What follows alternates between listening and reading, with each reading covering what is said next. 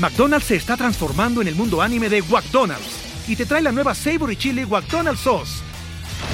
Los mejores sabores se unen en esta legendaria salsa para que tus 10-piece chicken wack papitas y Sprite se conviertan en un meal ultra poderoso. Desbloquea un manga con tu meal y disfruta de un corto de anime cada semana. Solo en McDonald's. ba ba go! En McDonald's participantes por tiempo limitado hasta agotar existencias. Hola a todos, yo soy Diego Barrazas y hoy me acompaña Marisa Lazo. Y dije, no, tengo que escoger. No puedo ser pastelera o empresaria y psicoanalista. Pero pensé, ¿qué es lo que más me hace feliz en la vida? Es mi frase favorita del Dalai Lama que dice, la generosidad genera abundancia. Es buenísima tu pregunta porque me parece de los temas centrales para todos los emprendedores yo sentía como que tenía que demostrar que era una buena empresaria, que era inteligente, que tenía buenas aportaciones y que a la vez era buena mamá y buena pareja y es agotador. Cuando tú emprendes un negocio, tienes que ser como muy claro y saber qué es lo que te distingue, qué es lo que hace que tengas éxito.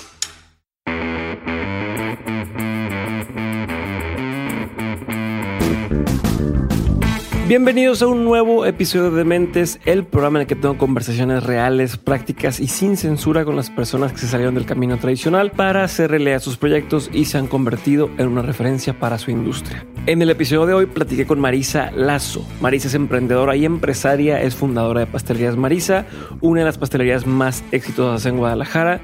Es la primera mujer en obtener el premio Jalisco en el ámbito empresarial 2020 y la primera mujer en presidir el Consejo del TEC de Monterrey en Guadalajara.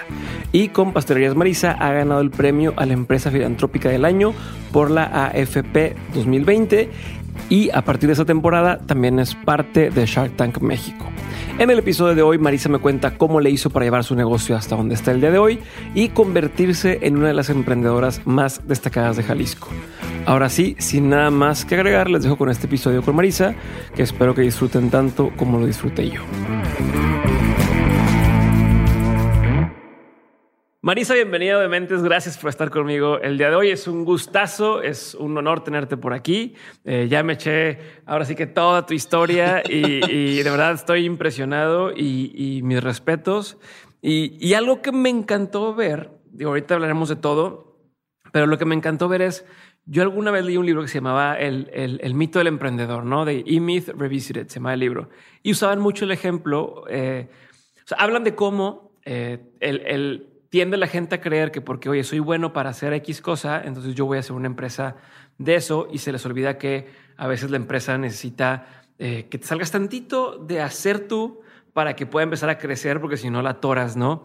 Eh, y usaban el ejemplo del pastel, o sea, de una pastelería de una persona que le encantaba hacer pasteles y, entonces decía, bueno, pues quiere hacer pasteles y eh, va a querer hacer su negocio de pasteles y el día que se entera que tiene que eh, tener temas de contabilidad, temas de logística, temas de tal, dice, esto no es para mí porque pues no puedo hacerlo.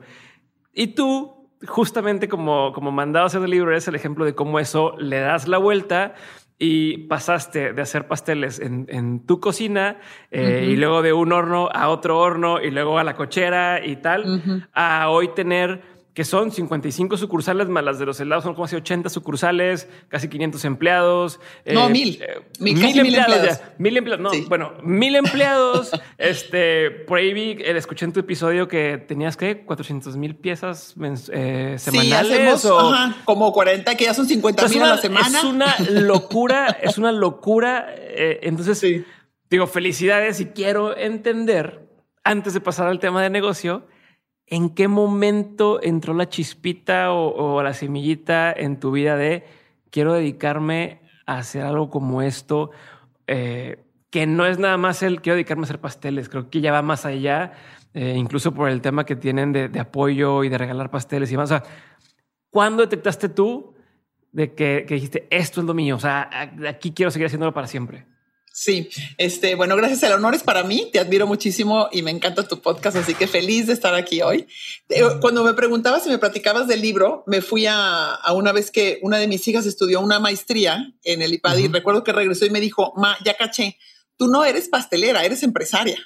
Entonces creo que tu pregunta y todo va en eso, o sea, como que si hay muchas personas, muchas mujeres y hombres que tienen un rico producto, saben hacer algo bueno, pero de eso llevarlo a una empresa es como muy diferente. Y claro, yo soy, yo creo que soy más empresaria que pastelera. aunque me encantan los pasteles y soy feliz comiéndome y experimentando y probando y este, abriendo eh, sucursales y probando nuevos productos, pero mi, creo que lo que más soy es como esto, como planear, organizarme. Y entonces un momento así, en así como específico en que dije, a esto me quiero dedicar, no lo recuerdo muy claramente, pero sí recuerdo que cuando gustaban mucho mis pasteles y me los empezaron a comprar y dije, ay, aquí pues está, es una buena oportunidad. Y empecé a vender, pero la verdad te mentiría si te dijera que lo planeé. Nunca he hecho una planeación estratégica en mi vida, nunca, porque soy psicóloga y mi maestría es en psicoterapia psicoanalítica, o sea, nada que ver con negocios. Y entonces, como no sé hacer planeaciones estratégicas, que podría contratar un equipo, obviamente, gente, y, y podría aprender, pero me ha gustado y creo que algo que se me hace muy padre compartir es que cada quien debe de llevar, como que hace falta que creamos más en nosotros y escuchemos más nuestra, nuestra voz interior, que lo comparto mucho en mis, en mis, podcasts. Sí, tu instinto. Y no te dejes llevar que no, todas las empresas exitosas hacen planeación e, este, estratégica. Tienes que saber qué vas a hacer en cinco años y en diez años. Y digo, pues sí, no, la mayoría lo hacen, pero a mí me gusta no saber cuánto voy a crecer, y entonces siempre estoy contenta. Hay años que crezco 10%, hay años que crecemos 30%. Y lo festejas igual porque... Lo festejo igual porque no tengo un bottom line que me está presionando. Y yo veo a mis otros compañeros empresarios que siempre tienen ese bottom line, que claro, depende de cada empresa, pero viven mucho más presionados su, su chamba, su día a día. Y yo siempre estoy feliz, como que digo, ay, pues sí, ya, hay años que abro 13 sucursales, años que abro dos años que abro ocho. O sea, no tengo ni siquiera, empiezo el año y digo, bueno, este año voy a abrir 10 sucursales. Sí, este es el plan de expansión 2021, 2025 y 2030. Nada, nada. Es más, sufro cuando entró una, una mujer a, trabajar a, la parte de sistemas, la tenía solamente con una chava y tuvimos que tener dos partes, hardware y software, cuando crecimos. Y entonces entró una de, de hardware y me dice, Marisa, pues quisiera saber cuál es mi presupuesto del año para yo planear. Y yo, no, pues no sé. bueno, pero algo, o sea, dime algo. Yo, no, pues tú me diciendo lo que vas necesitando. Ya sabes, cuando vienen de otras, de otras compañías es como, pero danos un presupuesto, Marisa. O sea, dinos las cosas así como muy formalmente. Y la gente que está conmigo, que, que la mayoría ha crecido conmigo desde el inicio, desde mi cochera o desde mi cocina, ya saben que aquí sí se trabaja y así nos ha funcionado. Entonces, creo que también es padre romper paradigmas de hacer cosas este, diferentes y no irte por the, by the book a cómo lo hace todo el mundo, ¿no? Pero, a ver, pero en algún momento, a pesar de que lo haces distinto, en algún momento te cayó ese clic de no soy pastelera, soy empresaria, ¿no? Eh, ¿cómo, ¿Cómo fue más o menos, cómo te empezaste a dar cuenta, cómo empezaste a entender tu rol o tu cambio de rol en, yo creo que sí. sí, yo creo que primero, los primeros cinco años que estuve en mi, en mi cocina y en mi cochera, ahí no me sentía empresaria, me sentía una gran pastelera, pero solo. Y en el momento que ya renté, primero renté un local, eh, le puse Marisa porque pensé que iba a ser uno. O sea, como las planeaciones, nunca dije, ay, voy a tener 30 locales, voy a tener 20, nada. Entonces le puse Marisa porque pensé que iba a ser uno y ya luego ahí ya no cabíamos en la cochera por las ventas. Entonces cuando puse esa segunda sucursal, eh, fue una, renté un local mucho más grande de como 350 metros, 400 metros, y ahí puse mi primera fabriquita. Entonces ahí sí, ya cuando me salí de mi casa y me llevé con la gente de la, de la casa y, este, y tuve, y ya pagué una renta, pagué seguro social. en ese momento sí dije, o, contabilidad, todo lo que implica, dije, sí, ya voy a ser más empresaria, pero nunca lo, o sea, nunca lo medité demasiado. He sido, te voy a decir que tengo, soy muy aventada, nada me da miedo, este, o si tengo miedo no me frena. Y no le pienso mucho, como que me aviento y luego ya voy resolviendo en el momento. Entonces, es como lo ves este más como emocionante, más que un tema que te, que te haga sentir tensión o, tal, es como un tema de wow, qué padre que lo estoy pudiendo hacer, ¿no? Digo, la impresión que me dio a mí, al menos te está escuchando y cómo platicas las cosas. Sí. Como irradias una emoción, este, que dices, wow, me la quiero pasar también bien padre, igual que, igual que ella. Te lo juro. este, y, Lo juro. ¿Y cómo, cómo ha sido? Eh, digo, vamos a tocar, digo, muchos temas, pero quiero específicamente, ahorita que decías, es que yo no soy empresaria, yo soy psicóloga, no, yo estudié psicología, perdón, no que no es empresaria, pero dijiste, yo no estudié eh, este tema, yo estudié psicología. Y entonces de pronto me hace pensar que tal vez una de tus, de tus armas secretas fue justo el entender cómo piensan las personas, porque en varias ocasiones te escuché decirlo, como tu equipo de gente o la gente que trabaja contigo ha empezado desde cero y ha logrado, eh, ya, no sé si motivarlos o sacarles eso que ellos podían hacer y, desarrollar a que, a que vayan creciendo y convirtiéndose en, líderes de negocios, ¿no? Sí. Eh, ¿Cuál ha sido ahí, si se puede decir, la estrategia o la forma de abordar el tema Eh, o sea, como si pudieras decir, a ver, ¿cómo le puedo hacer, Marisa, para hacer lo que tú hiciste con mi equipo de trabajo? Sí. ¿Qué es lo Mira, que...? yo, eh, claro, claro. Y eso, y me parece, me, me, encanta que lo toques al principio porque me parece que sin darme cuenta, ya lo reflexioné una vez que lo hice, cuando me empezaron a preguntar, pero sin darme cuenta, creo que es una de mis grandes virtudes que he tenido, que es saber crecer al equipo interno, ¿no? Y es este, tiene como muchas ventajas. Luego, si quieres, te toco las, las ventajas que creo que tiene crecer tu, tu equipo interno en cuanto a fidelidad y agradecimiento. Pero creo que me ayudó, por supuesto, haber estudiado psicología, pero más me ha ayudado el, eh, el mirar a los ojos realmente a la gente y, y saber cachar y decir, a ver, esta persona a lo mejor le falta habilidades de comunicación o de manejar su agenda, pero es súper comprometida, es honesta, le echa mil ganas, yeah. es humilde y quiere aprender, este, tiene mil ganas de crecer, viene de una historia bien difícil, etcétera, etcétera. Entonces, eh, identificarlos, y lo, y lo curioso es que muchos de ellos me han dicho que yo veía en ellos sus cualidades antes de que ellos mismos las vieran. O sea, yo creí en okay. ellos antes de que ellos mismos lo creyeran. Entonces, esto es algo bien padre, que después, porque ha sido un tema que me ha encantado, Diego, y he visto que así como los papás con la mirada le das estructura a tu hijo y lo formas, porque literal, uh -huh. si tú a tu hijo lo ves todo el tiempo como el menso, como el tonto, como el bueno para sí. nada, eres igual que tu papá. Ay, si no te creas. eres, eres, eres, o eres igual a mí, o eres, eres igual de disciplinado, igual de distraído. Ay, no vas a ser un bueno para nada, este, etcétera, por no decirte Estás las como malas tu palabras. tío, no sé quién, ajá, que tal ajá, y. Uh -huh. Exacto. Y entonces, lo, los chavos esos, pues obviamente jamás, jamás dan lo mejor de sí. Y si tu mamá okay. y tu papá no te miran con esos ojos de no, no, se trata de echarte nada más porras por echarte porras, ¿no? Sino de decirte uh -huh. realmente que puedes llegar lejos, que puedes hacer grandes cosas. Si no te miran así, no lo vas a conseguir nunca. igual los líderes. Si tu líder te mira siempre con dudas, pensando que te me van a robar, te vas a aprovechar de mí, te vas a ir con mis recetas, este, ¿verdad? Va a ser bien difícil entrenarte y necesito gente mucho más preparada. Si yo tengo carrera y maestría, pues al menos tener pura gente que tenga carrera y maestría. Nada. Es, es, todo lo contrario. Si tú los miras así, la gente te responde mucho más de lo que tú te esperas y ellos quedan muy agradecidos porque tú los miras así. Entonces, yo, yo recuerdo con eh, que una de las historias que más me gusta compartir es la de Zoraida de Sor, que, que era la uh -huh. nana de mis hijas y sí. que empezamos juntas en la casa a hacer pasteles y Sor no tenía ni la secundaria terminada. Venía de Polanquito, uh -huh. que es una zona muy humilde de aquí de nuestra ciudad y este mi mamá uh -huh. tiene un dispensario y mi mamá siempre ha ayudado y ha tenido un dispensario toda su vida se ha dedicado a ayudar le encanta y de ahí, Perdón, de ahí se vino pero soy muy tonto que es un dispensario no. ah tienes razón un dispensario no sé, es pero... como no es como un lugar donde tienes eh, medicinas que te, te regalan yeah. son personas con buena voluntad que tienen yeah. medicamentos o que tienen cobijas o que tienen alimentos o que okay. tienen algún mi mamá siempre tenía algún doctor medicamentos que le regalaban y como una especie de centro de acopio no porque es, un... es, como centro de ayuda como centro okay. de, de, echar la mano en una zona muy humilde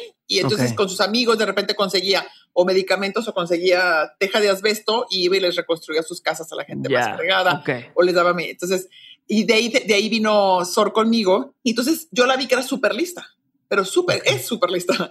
Y entonces pensé, esta chava no ha tenido las oportunidades que yo tuve de estudiar, de estudiar una carrera, de estudiar una maestría, de irte fuera, uh -huh. de mil cosas. Este, y entonces empecé a, a, decirle, a ver, termina tu secundaria, ahora métete a tu prepa. Y entonces lo padre de Sor es que ella me decía todo sí. Sí, señora, porque dice señora... Pero eso está, eso está importante, ¿no? Porque claro. hay tanta gente que dices, te quiero echar la mano y ah, sí, y, ya, y bye. No, o, no, sea, o, sí. o, te tiran a León, que también eh, tiene que ver. ¿Cómo lo, ¿Cómo lo detectas?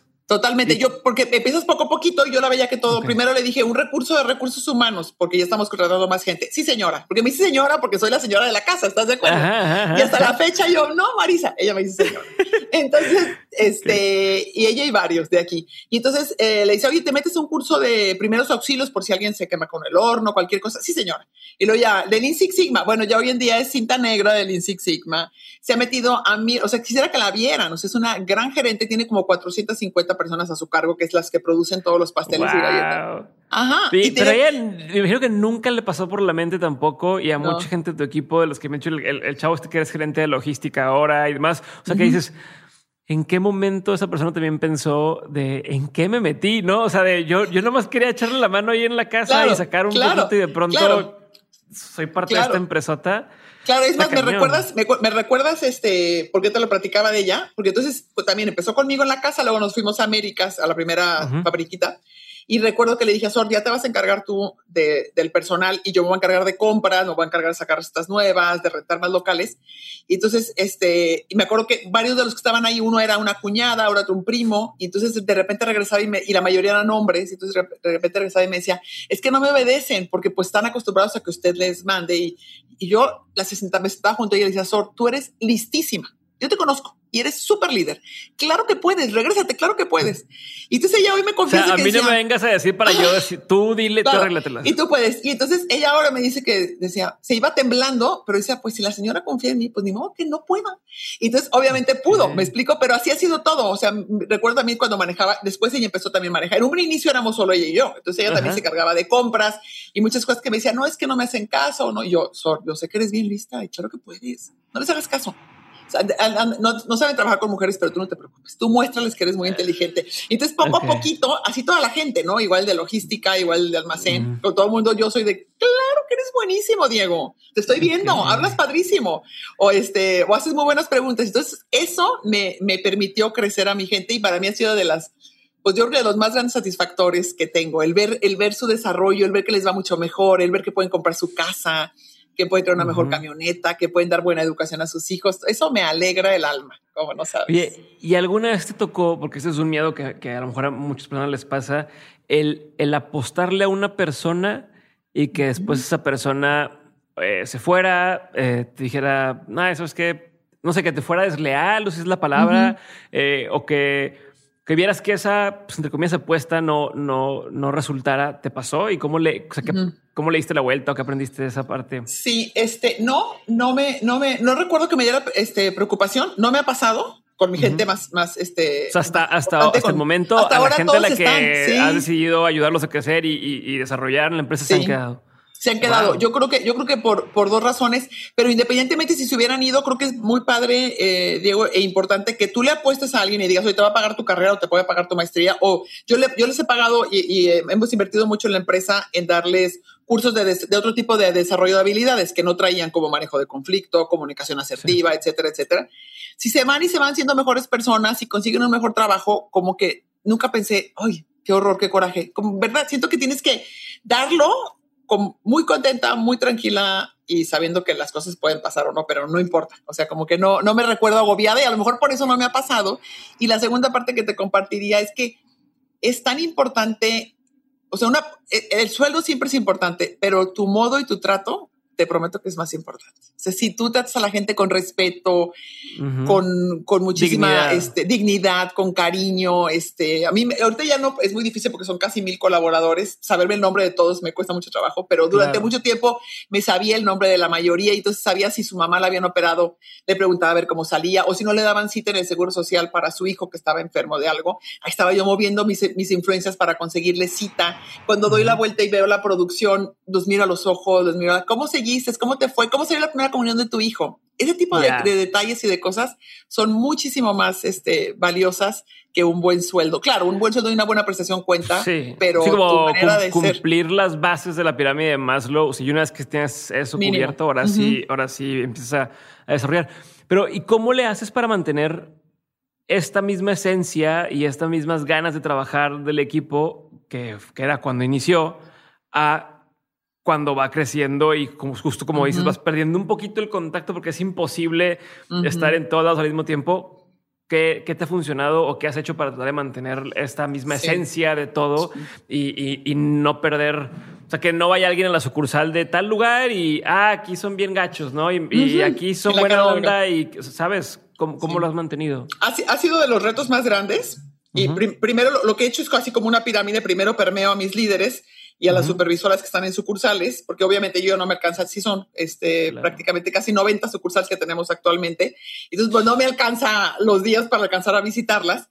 Y entonces la gente que, lo que más he tratado es que la gente que está en contacto con nuestros colaboradores sea gente que sea amable como yo, sonriente, cálida, cercana, empática. Eso me importa mucho más que sus habilidades este, de la computadora o de finanzas o algo así, ¿no? Entonces, primero ha sido así, pero es, es este, gracias a Dios con toda la tecnología que existe hoy, o sea, hay muchas otras maneras en que puedes estar en contacto. Y ahora, por ejemplo, que empezó la, crisis hace casi un año, que ya no pudimos hacer el día de la familia que hacemos aquí, la Navidad, por supuesto, este, no podía visitar mucho menos este, sucursales y etcétera. Grabé muchos y he grabado muchos videos. Y entonces les grabo videos y les mando noticias, hazte cuenta de cuando empezó el COVID, pues platicando lo que sabíamos en ese entonces, ¿no? Y luego asegurándoles que su trabajo estaba este, seguro, que nadie iba a bajar sus sueldos, etcétera, etcétera. Entonces me he dado cuenta que en, época de crisis tienes que overcommunicate, tienes que decir de más y hablar de más y estar muy presente para llenar todos esos huecos y todos esos miedos de tu gente, ¿no? Entonces, grabando, parece mentira, aquí estamos tú y yo, y aunque no te estoy viendo en persona, este, perfectamente puedo cachar cómo eres y puedo cachar si eres auténtico y tú también de mí. Y entonces, no, yo soy puro cuento, la verdad. yo soy muy bueno para actuar.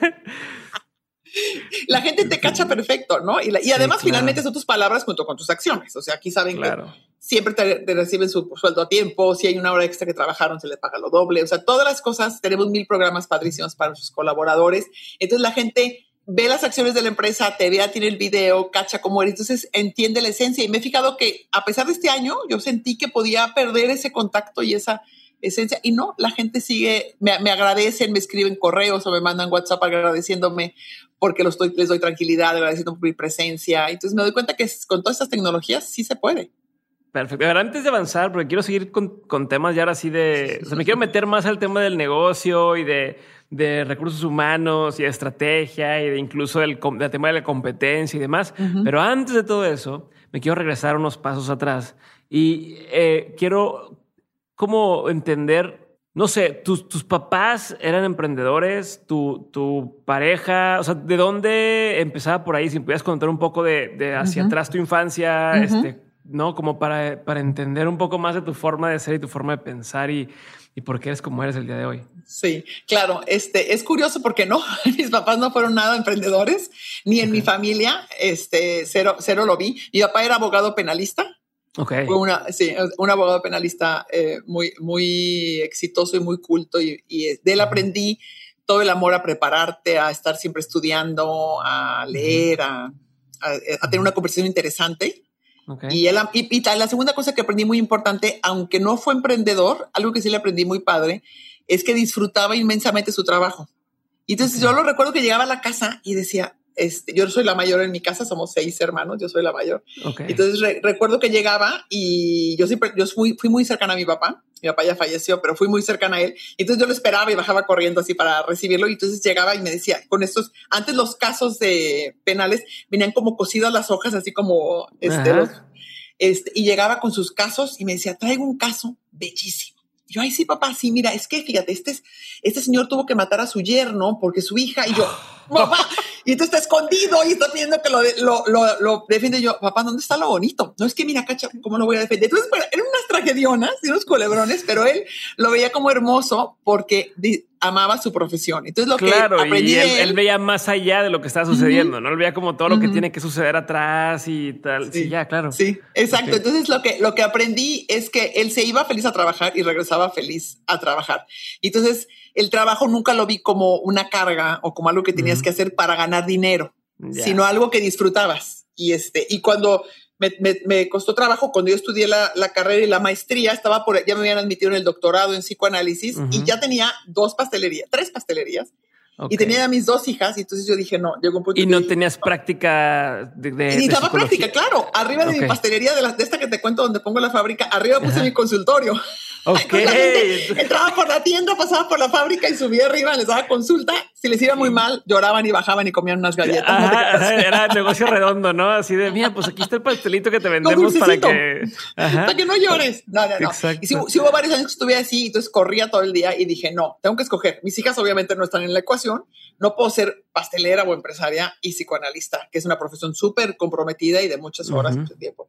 Y me costó muchísimo trabajo decidirlo porque había estudiado y le había dedicado muchas horas al estudio, pero pensé, ¿qué es lo que más me hace feliz en la vida? Y dije, yo soy feliz aquí haciendo pasteles, feliz comiendo chocolates, galletas, soy la más feliz. Y dije, voy a escoger lo que me hace más, más feliz. Y entonces por eso me quedé con, con, los, con los pasteles. Y eso le aprendí a mi papá, ¿no? El goce y el disfrute por el, por el trabajo.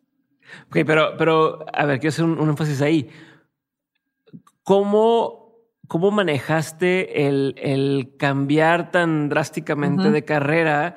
de algo que pues, no es como, no es, no es como, ok, estudié mercadotecnia y en lugar de trabajar en, en publicidad, me fui a radio. Ah, ok, pues bueno, no, no, no hay tanta, tanta diferencia, eh, por llamarlo así, pero de decir, oye, estudié una carrera en psicología, eh, más la maestría, y ya estoy a punto de entrar al doctorado y tal, ese abandonar tu, tu, profesión para dedicarte a lo que aparentemente, o a lo mejor hacia, hacia afuera, no requiere tanta preparación, eh, no, no te pegaba un tema en el ego, no te decía nada la gente, eh, tus papás nunca lo platicaste con ellos, con tu pareja, y que te dije, ay, pues cómo vas a abandonar esto que te tomó tanto tiempo para, o sea, cómo, cómo es ese proceso. Te lo pregunto porque muchos hemos estado en esa situación, ¿no? En, en el tema de, pero es que este es el camino que ya llevo recorrido y cómo me voy a cambiar así drásticamente a esto que no tiene nada que ver y que no requiere tanto esfuerzo, entre comillas.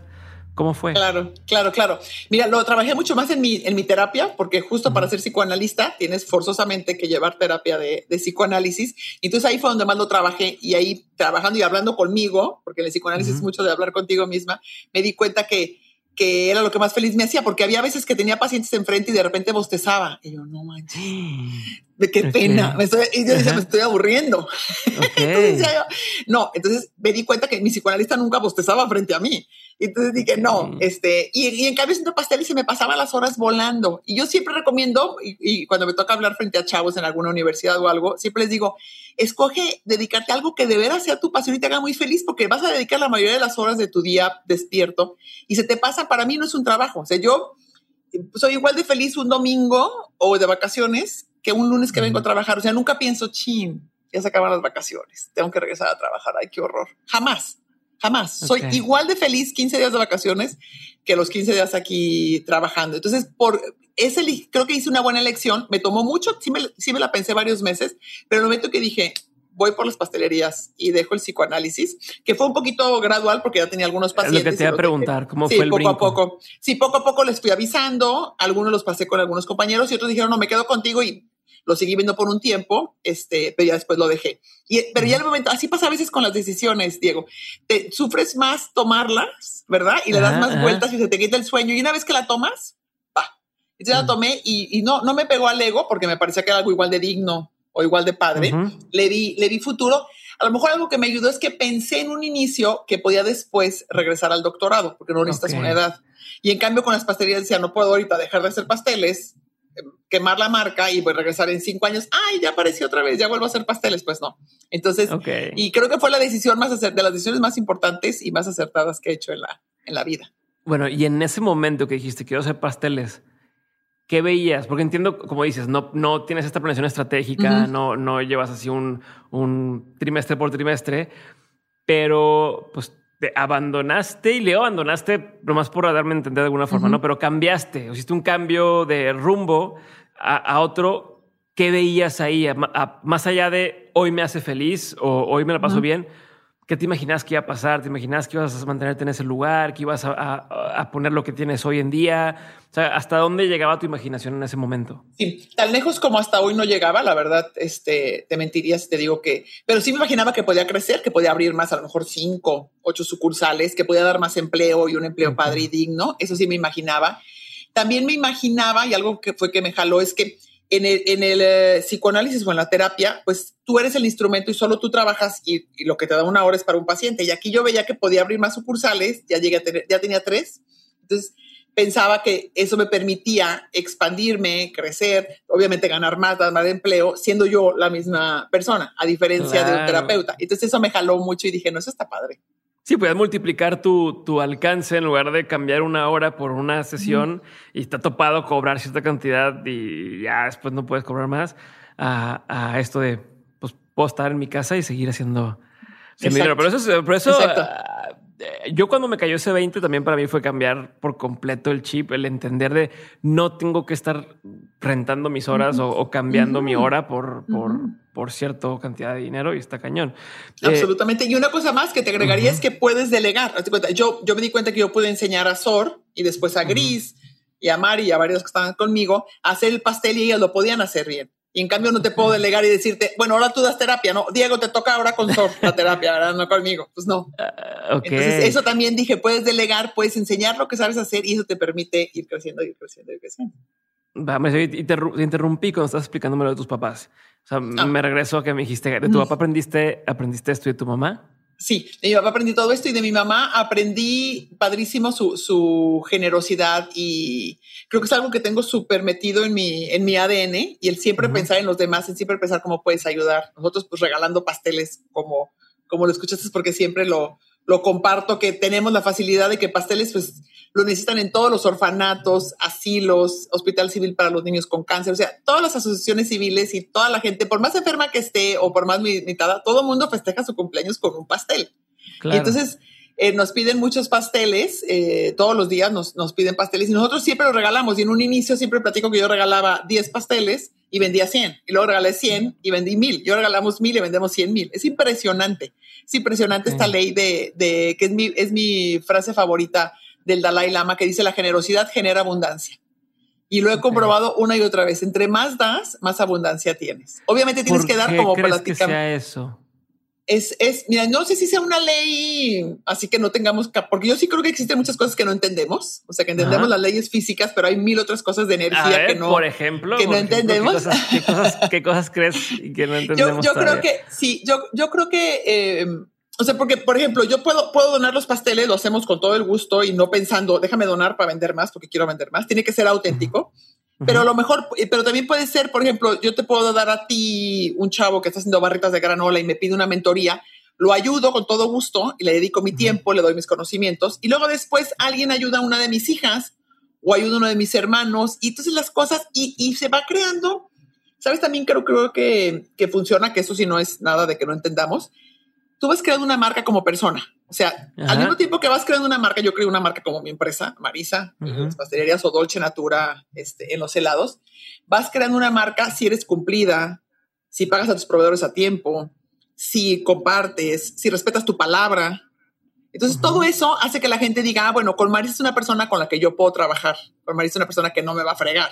Con Marisa es una persona que puedo confiar. igual, entonces, porque me ha tocado que me han platicado algunas colaboradoras que están en mostrador, que de repente está la señora comprando un pastel y se encuentra alguien que conocía o platica con la señora con la que va a pagar y le dice, ¿sabes por qué compro aquí? Porque Marisa regala muchísimos pasteles. Me tocó ir a la Cruz Roja a tal evento y me tocó ir al DIF y eran los pasteles de Marisa. Me tocó ir al centro de, de Alzheimer y los pasteles eran de Marisa. Entonces, eh, a lo mejor si es explicable, es, puede ser energía, pero en realidad es que la gente se va enterando ya, o sea, puedes, esta, esta cosa inexplicable la puedes más o menos explicar de esta forma, que es el, lo que pudiera estar sucediendo, pero igual crecen más cosas así que no puedes explicar. O sea, o sea tienes así creencias que, que, que, digas, es que yo, yo siento esto. No sé cómo explicarlo, pero yo siento esto y me ha ayudado a, me ha regido la forma de sí, no, así como regido, no. No, sí creo que hay cosas que no puedo explicar y si hay, y si pasan cosas que dices tú, ay, cara, estoy como que ya lo había visto venir o ya me lo imaginaba pero no, así como que me haya regido, no. Soy muy espiritual. ajá.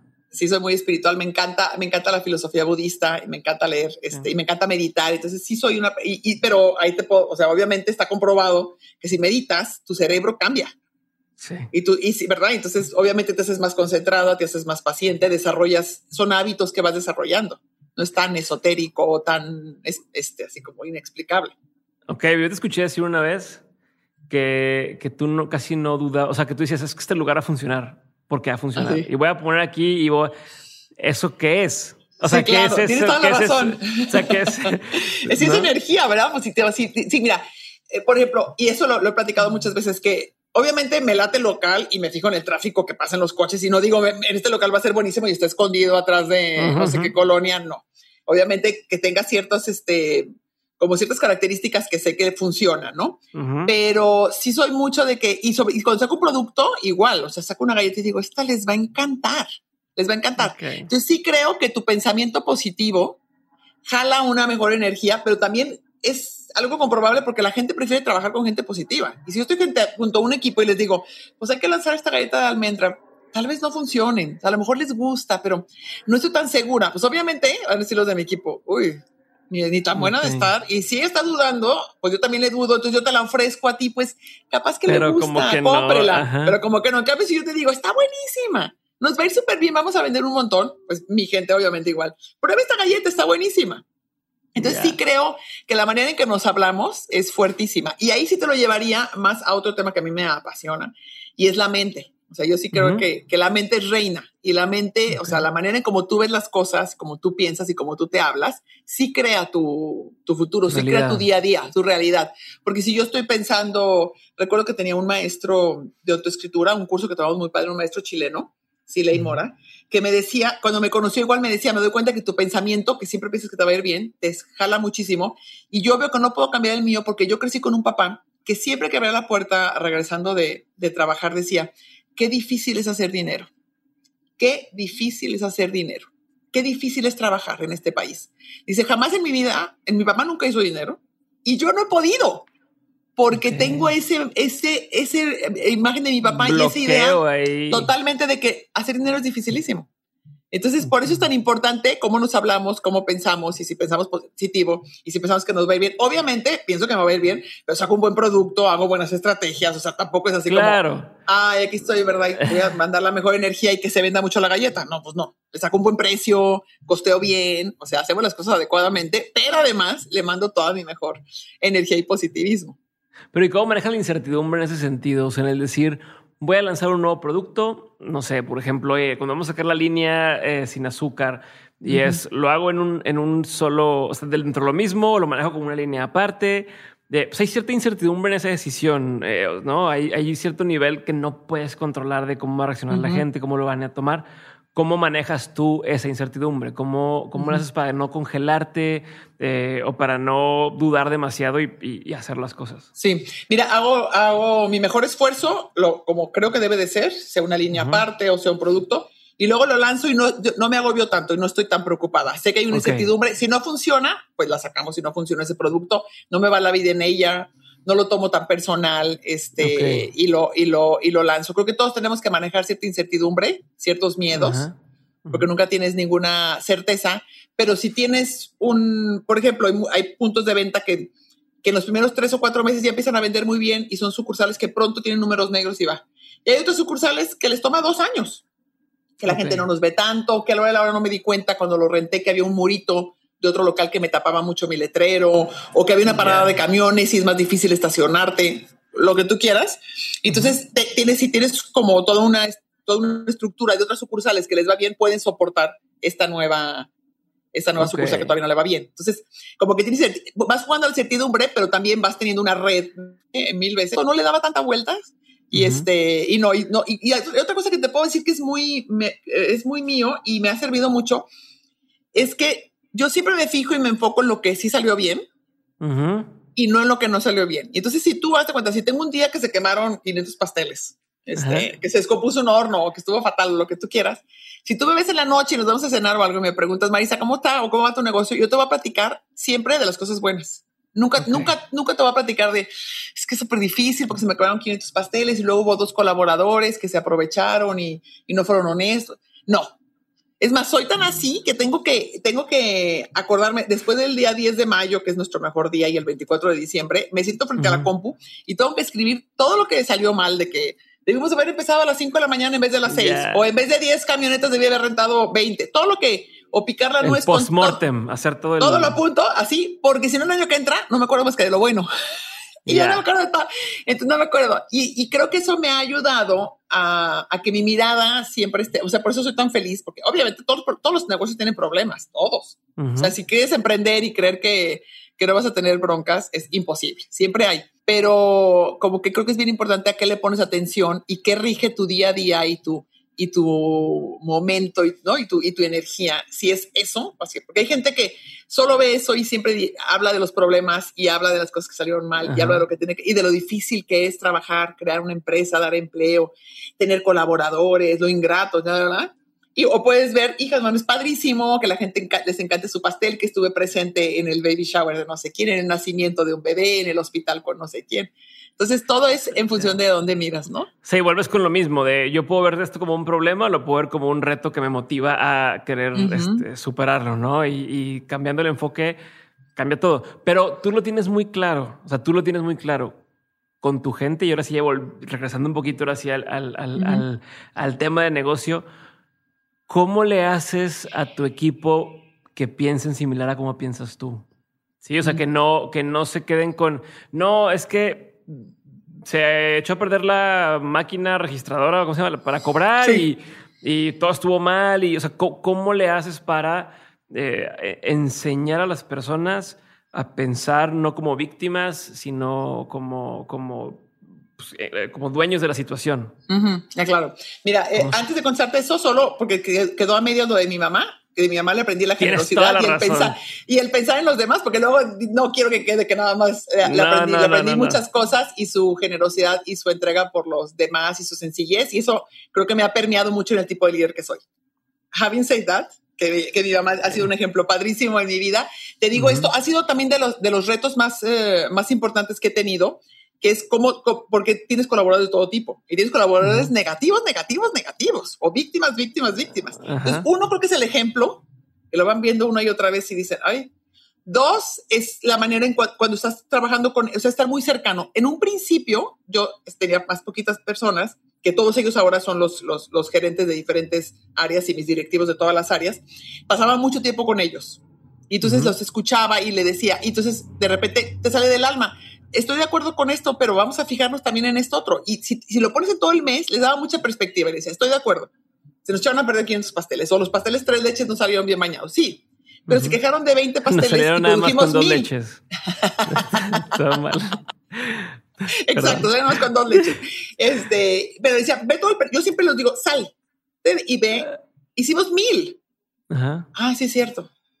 O tenemos cincuenta y tantas sucursales. Si esta no quedó bien surtida, es, y eso ayuda. Otra cosa que hago es, les regalo libros o les, este, o les hago, o, imprimo alguna, alguna idea padre que vi de algún, eh, de algún artículo o algo y se los regalo.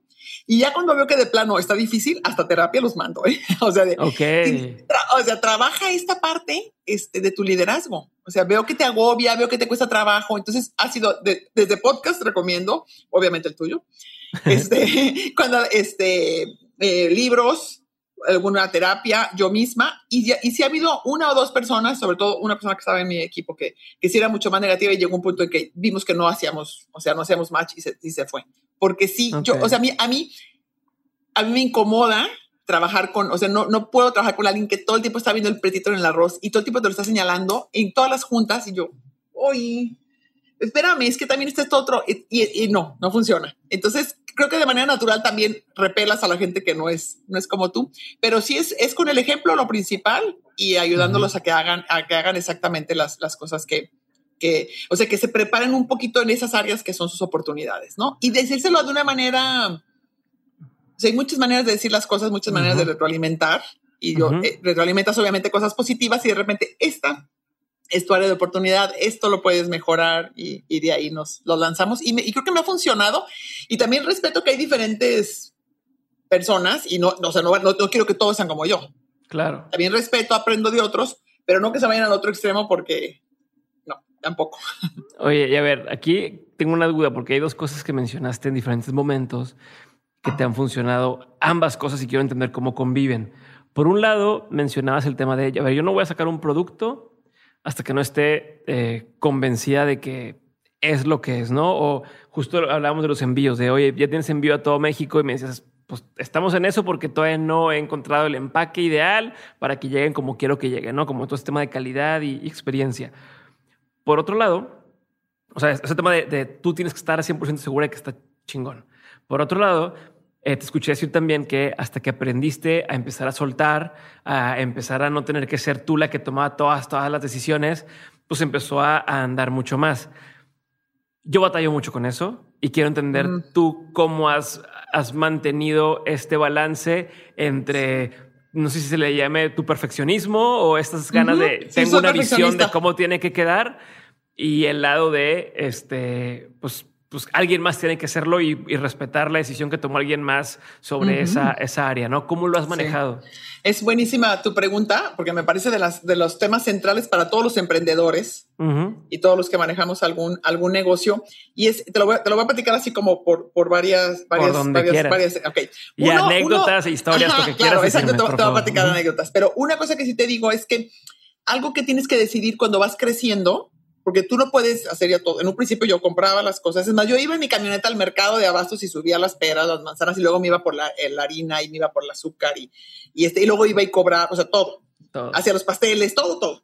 Este, y obviamente tienes que ir, tienes que ir delegando, ¿no? Entonces tienes que ir eligiendo qué cosas nadie puede hacer más que tú, pero que sean muy fundamentales y decir, esto no se va a hacer si no lo elijo yo.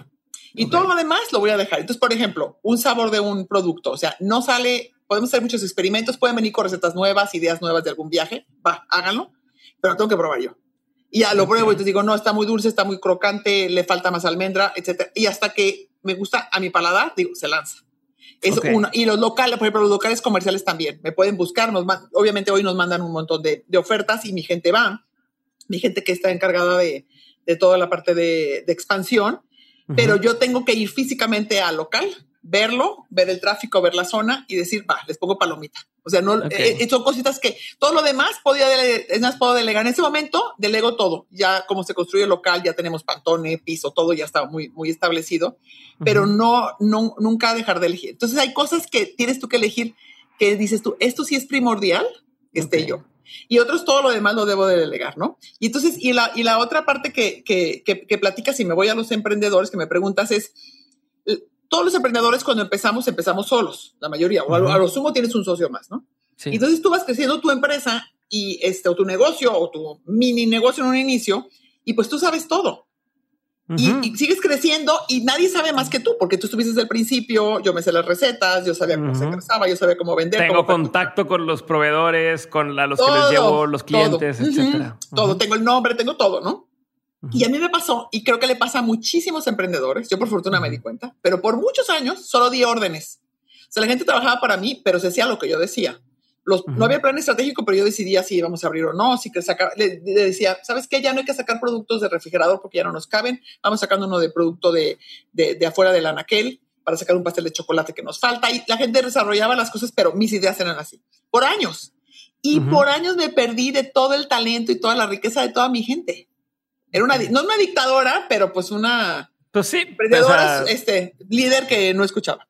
Y hasta uh -huh. que un día, este, hace muchos años, por fortuna, Miguel, eh, mi gerente de logística, que había sido mi primer chofer, que entró súper chiquito conmigo, uh -huh. iba a ser 10 de mayo y entonces me dice, este, oiga señora, porque también él me dice señora, dice, oiga uh -huh. señora, ¿cómo ves si rentamos? Porque teníamos nuestro conflicto el 10 de mayo y el 24 de diciembre y el Día del Padre, es que hay muchísimo tráfico y entonces uh -huh. los pasteles de nosotros son muy caseros y las galletas, entonces tenemos que surtir y nuestros locales son chiquitos, tenemos que ir tres veces en un día normal, sí. en un día feriado mucho más. Y entonces re repartir la mercancía es eh, súper complejo porque está lleno de tráfico y porque en lo que regresa la camioneta ya se acabó la mercancía que teníamos. Claro. Entonces, y, y, todo el mundo llegaba aquí a la planta. Tenemos una sola planta de producción. Fuimos comprando un terreno, como, dos terrenos. Como CEDIS, como centro de distribución Ajá, también. Exacto. Y aquí, ¿no? lo, aquí, los horneamos todos, aquí los decoramos -huh. y se van ya listos. Entonces, -huh. todos los choferes, todos los cargadores tenían que entrar por una misma puerta a cargar. Entonces me dice Miguel, está muy complicado. ¿Cómo ve si rentamos un camión uh, refrigerado grande, un tráiler refrigerado, uh -huh. lo llenamos de pasteles un día antes y lo mandamos al sur de la ciudad, que se estacione en una de nuestras sucursales, una chica y un chavo con una compu, y de ahí las sucursales del sur se surten de ahí. Y yo, yeah. ¡ay, qué buena idea! Y pensé, ¿cómo no se me había ocurrido? O sea, soy una mensa. Y se me hizo súper buena idea y luego me dijo, y, y, otra cosa que también se me ha ocurrido es podemos rentar camionetas de tres toneladas, un poco más pequeñas, y poner 10 camionetas, ponerlas afuera de las 10 mejores sucursales llenas de mercancía. Entonces, cuando se acaba de la tienda, se la bajamos nada más de ahí y el chofer tiene el, su sistema, la copo. Sí, centros de distribución eh, móviles, hace cuenta. Pero, ¿no? ajá, ajá. Y dije, no, y Miguel, qué excelente idea. Y en ese momento me cayó el 20 y dije, o sea, he sido una estúpida. ¿Cuántas o sea, se te han ido así? ¿Cuántas manos se me han ido? Y lo que he aprendido es que quien más sabe es la gente que está abajo produciendo, la gente que está en la calle, la gente que carga, la gente que se parte. Y no yeah. tú. No, y entonces a partir de ahí me quedé callada uh -huh. y abrí mucho más mis orejas. Y te juro que las mejores ideas de los últimos años, Diego, han sido de toda la gente, de todos mis colaboradores y no mías. Yo no les okay. aplaudo, los premio, la he hecho andar, pero son sus ideas. Y entonces creo que a muchos emprendedores les he visto que no dan ese otro brincote o no crecen muy grande porque quieren seguir teniendo ese control.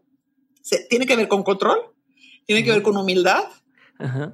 con reconocer que no sabes todo, que no lo haces todo bien, con quedarte callada, ¿verdad? Con echarte para atrás -huh. y escuchar y dejar que otros opinen y dejar que se equivoquen también, obviamente. Okay. Obviamente, dejar que se equivoquen. Pero eso entonces es como una mezcla de decidir bien qué no debes de delegar y todo lo demás sí, y permitir que la gente se equivoque. Y también creo que algo que he aprendido, que en un principio también me costaba trabajo, es reconocer frente a todos cuando tú te equivocas y decir. Okay. Y decir, yo me recuerdo una vez que, que contraté a, a, unas personas que nos, nos, iban a desarrollar un programa súper sofisticado para surtido de... Eh, es muy complejo el surtido de tantas sucursales con tantos sabores, por tantas horas del día, etcétera. Y nos iba a desarrollar un sistema. Ya teníamos el nuestro, pero él me ofreció las maravillas. Y la decisión la tomé sola. Dije, ay, me sonó muy bien. Ah. Y no, fue un fiasco. Y cuando me di cuenta, o sea, dije, ¿cómo no se me ocurrió sentarme con el de logística, sentarme con el de sistemas? No, ni siquiera se embonaba bien con mi sistema. Y ya le había pagado un anticipo. Y entonces ahí les dije una vez en una junta, ¿saben qué? Les pido una disculpa, me equivoqué, fui una tonta. No sé cómo se me ocurrió tomar esta decisión sola, no vuelvo a tomar ni una decisión importante de la empresa sola.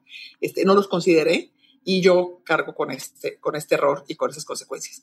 Y eso también hace que la gente vea que, ah, bueno, y no pasó nada. Entonces ellos también se pueden equivocar, nada más lo reconocemos abiertamente y dice, ay, yo pensé que esto iba a funcionar y no funcionó, derretí el chocolate antes y se hizo duro. O cosas sencillas como compré una camioneta grande que no tenía la refrigeración suficiente, lo que quieras, pero tú siempre pones el ejemplo como líder este, para los demás. Entonces, si se vale equivocarse, si, si no pasa nada y lo decimos en fuerte, es, eh, le permites que la gente experimente, la gente se equivoque, que, que sea una cultura, ¿verdad? Una cultura en la cual puedan innovar, puedan experimentar y no pasa nada y no, y hablando justo de cultura, quiero regresar a un tema que tú mencionaste, que donde dijiste, si quieres ahorita te cuento las ventajas de tú desarrollar a la gente, o sea, a tu equipo. Entonces, a ver, ahora es momento que me cuentes las ventajas. Padrísima, te las cuento buenísimas, mira, porque tengo miles. Este, una, bueno, por supuesto es el, el placer y el, el honor de ver crecer a tu gente, de verlas desarrollarse como mejores este, líderes y que les vaya mejor también.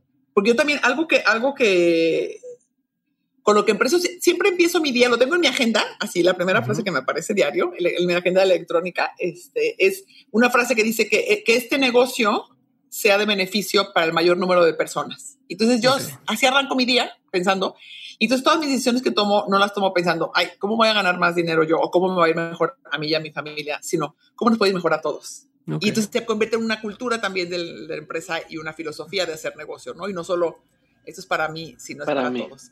Entonces, el ver, que, el ver que la gente le va mejor es como de mis mayores satisfacciones. Y, y, segundo, cuando tú les das oportunidad a la gente de crecer, los ayudas a crecer, les das las herramientas para hacerlo, empiezan a ganar mejor, empiezan a, a, tener este, a, a, tener este mucho más liderazgo, más influencia, la gente está súper agradecida contigo. O sea, tus colaboradores están muy agradecidos. Y entonces cuidan, te prometo que ellos cuidan más el negocio que yo misma. O sea, a veces llegan con ideas de, es que la mantequilla ya vimos que si la sacamos antes se desperdicia, el embarroncito que queda en la bolsa. Y yo, o sea, nunca me había fijado, pero es que todo sumado hace un kilo, sumado así son 10 kilos, 100 kilos, 1000 kilos, y entonces son muchas utilidades. Y como eso, mil cosas, Diego, que no te imaginas cómo cuidan el negocio. Y entonces para mí es una, es una gran tranquilidad saber que, es más, yo, yo ahorita con el COVID, ¿no? Pero antes viajaba un montón Estoy involucrada en una organización este, internacional de, de, empresarios y me tocó ser presidenta de Latinoamérica y me tocó estar viajando mucho y me podía ir 15 días, tres semanas, literal así, de, y varias veces al año. Y durante todos esos días no mandaba un solo correo, no hacía ni una sola llamada, mandaba un WhatsApp a Sor. ¿Cómo va todo? Muy bien, señora. Muchas gracias. A Tere, la de compras. ¿Cómo va todo, Tere? Muy bien. Ah, gracias. Y ya. O sea, si mandaba cuatro WhatsApp es mucho. Y yo regreso, sé que esta gente está cuidando el negocio, que nunca me van a fregar, todo lo contrario, que tienen ideas nuevas. Y además el hecho de irte un poquito también les permite, si los forzas, a que ellos dirijan el negocio y que ellos se encarguen, ¿no? Y entonces esa fidelidad, ese compromiso, ese cariño por la empresa, por ti misma como líder, no lo pagas con nada y no lo puedes conseguir tan de adentro si no lo haces desde el, desde el inicio. Entonces eso, eso creo que es una de las grandes, grandes ventajas. ¿Y cuánto tiempo te tomó poder llegar a ese punto en el que puedas decir, me puedo ir dos semanas y sé que va a seguir funcionando esto? A ver, buena pregunta. Este, a ver, tengo 28 años con el, que bueno, que empecé en mi casa vendiendo en la cocina, vendiendo, vendiendo los, los pasteles y a lo mejor tengo unos 10 años pudiendo hacer eso. Tal vez en unos 5 años últimos mucho más fuerte, pero hace tal vez 10 años. Y también algo que me hizo también cuando, cuando estaba estudiando mi maestría ya tenía los pasteles y por eso la decisión no fue tan difícil. Y entonces la, la, estudiaba y el ver pacientes me forzó a, alejarme un poco del negocio en ciertas horas del día y eso forzaba que la gente tomara responsabilidades, tomara decisiones sin mí y eso ayudó un montón a, a, a hacerlos crecer y a yo poder delegar. Entonces creo que Hija, una de las cosas que más podría recomendar es que tienes que confiar en la gente, tienes que delegar, tienes que enseñarte a, delegar mucho y a, soltar el control. De verdad, si sueltas, creo que muchos de los, de los issues por los cuales no crecen los negocios o, no, prosperan es por el exceso de control, exceso de ego del, del líder. Y entonces, este, pero sí, fueron, fueron años y a lo mejor en un principio fueron cuatro días y luego una semana, y luego de repente, y es algo curioso porque viajaba con otros compañeros empresarios y yo los veía que en la noche, terminando las reuniones, estaban ahí, metiendo y contestando correos y yo me iba a dormir feliz. Marisa, pero es que no has hablado, o sea, recuerdo de mis cuñados, que es un, que es un gran empresario, y me decía, Marisa, es que yo te veo aquí en las vacaciones y hazte cuenta que te desconectas por completo. Y digo, ni me acuerdo de mi negocio, ni me acuerdo de los pasteles. O sea, yo me voy a la playa o a donde sea, y no me vuelvo a acordar. Y me decía, ¿cómo le haces? ¿Y cómo le haces para que cuando llegues las cosas estén bien, pero creo que tiene mucho que ver en esa confianza que tú depositas y la gente de verdad, Diego, te responde como tú la miras, de verdad. Si tú crees que la gente te va a fregar, la gente te friega.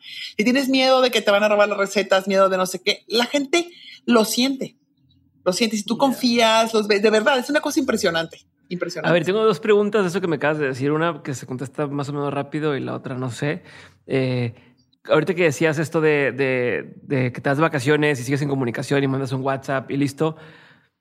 Está ahorita la tendencia, o es que no quiero decir malas palabras porque. No dilas. está el mame, está el mame de, de oye, tienes que tener eh, Zoom y Slack y eh, Telegram y tal cosa y herramientas de productividad y tal y tal. Quiero saber realmente tú que tienes un, una empresa de mil empleados, 90 sucursales, este, no tanto tiempo, ¿qué realmente si usas? O sea, ¿qué, qué sistemas dices? Mira, sí vale la pena invertir en una cosa de estas, una cosa de estas, y esto, así, así, así. O sea, si tuvieras así como algún... Oh my God. Decir. No, nada. O sea, no hay nada. no usamos nada. Eh, eso, quiero que me platiques. Nada, este, antes de, antes de, del COVID. El sistema de logística sí tienes. Sí, obviamente. Y eso es, el, más, es súper complejo. Nuestro sistema eh, eh, es súper, nosotros sabemos en línea, en un inicio, obviamente cuando empezamos hasta llegar a tener 18 sucursales, eso sí lo tengo muy claro solamente era por teléfono. Todas las noches una persona aquí marcaba a todas las sucursales a preguntar qué le había quedado. Y entonces ya, al día siguiente Sori y yo sabíamos, ah, bueno, pues si teníamos que tener, esa sucursal tiene que tener 10 pasteles de chocolate y vendió 5, le quedan 5, ah, pues hay que producir 5 y sacábamos resta y suma, chalala hasta 18 sucursales. Y en el momento que metimos este sistema, yo decía, wow, aparece aquí. Este, yo soy cero tecnológica, cero, cero. ¿eh? Entonces, este, por eso a lo mejor no tenemos nada de herramientas así. Y entonces eh, nos fuimos, nos, migramos a un me Gusta, o sea, me gusta que me digas eso que no necesitas porque es como el tema de sí, me, estás quitando una excusa más que ponemos a las personas de decir es que necesitamos esta cosa y pues no. nada, nada. Y este, y entonces primero fue un sistema muy sencillo, luego lo hicimos mucho más complejo. Hoy en día nosotros sabemos en línea podemos ver cómo se va disminuyendo los sabores por sucursal y que tenemos que estar horneando para los días muy pesados. Y tenemos cámaras en todas las sucursales, podemos ver inventarios, podemos todo. Y a los choferes les aparece, tienen su código de barra por su sucursal y te aparece tu lista, se imprime. O sea, y ahora es muy sofisticada, esa parte sí. Esa parte de logística, tienes que tener un muy buen sistema de, de cómputo definitivamente y muy buenas, muy, o sea, gente fuerte en, en, sistemas y gente fuerte en hardware, ¿no? En ambos, en ambos. Eso sí lo tenemos en esa área. Pero de ahí en más, este, antes del COVID, jamás en mi vida había tenido una reunión de Zoom con mi gente, nunca. Cero. Mm. Es más, tuve que enseñarles, o sea, de que, a ver, nos vamos a poner y entonces prende tu micrófono, a, ver, apaguen sus micrófonos, las, vengan las 100 veces, las 100 veces de estás en silencio, este, ¿sabes? Exactamente. Así de cero, de cero, de cero. Y desde ese día hemos tenido una vez a la semana. Además, yo soy cero de juntas. Yo odio las juntas. Odio odio, se me hace una pérdida de tiempo. La mayoría de las veces repiten lo que ya, no, no, odio. Entonces yo tengo una junta a la semana, entre 30 y 45 minutos con todos mis gerentes y directivos y that's it. Y ahí todo el mundo reporta rápido. Tenemos eso, tenemos eso sí, hicimos Lean Six Sigma, lo implementamos aquí. Entonces tenemos todo un sistema de box score con este, con rojo, con semáforos y con toda medición, que sí, eso sí lo hemos ido haciendo, pero y ha sido un entrenamiento también, obviamente, de las 5 S, de todo lo que tiene que ver con, con Six Sigma para hacernos más productivos. A eso sí le he invertido. Sin, sin em, Kanban y cosas de ese tipo también. Todo eso, todo eso, todo eso. Y la gente, eh, sorry, que tú, tienes, tú tienes una Toyota ahí en, o sea, es una fábrica de Toyota en tu, tu, pastelería. Pero sin muchas computadoras, sin nada sofisticado, porque eso es lo padre de lo del Lean Six Sigma. Y este, y es otra de las cosas que, que creo que he hecho diferente.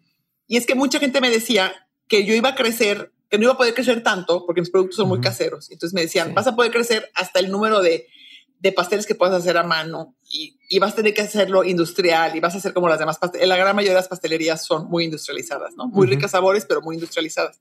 Y decía, no, tengo que poder. Entonces es algo que a mí se me hace bien, bien importante que cuando tú emprendes un negocio, tienes que ser como muy claro y saber qué es lo que te distingue. ¿Qué es lo que hace que tengas éxito? A lo mejor es que eres súper amable, súper cumplido, súper honrado, tu producto es muy bueno y es casero. Hay mil cosas que pueden ser, ¿no? Eres un doctor que atiendes y le dedicas todo el tiempo al paciente, etcétera. Y entonces en mi caso era que mi pastel era casero. Entonces dije, yo tengo que poder conseguir hacer de 40 pasteles 400, 4000, 40 mil caseros. Entonces, si tú vienes aquí a la planta de producción, no vas a encontrar una sola máquina. No hay más que batidoras grandes, mesas de acero inoxidable y gente lavando trastes, engrasando los moldes, abriendo el huevo a mano. O sea, consumimos cientos de miles de huevos por semana y todo se sepa. Y entonces todo el mundo dice, no, pero y el sabor, no hay saborizantes artificiales, rayamos la naranja, picamos la nuez y sí se puede.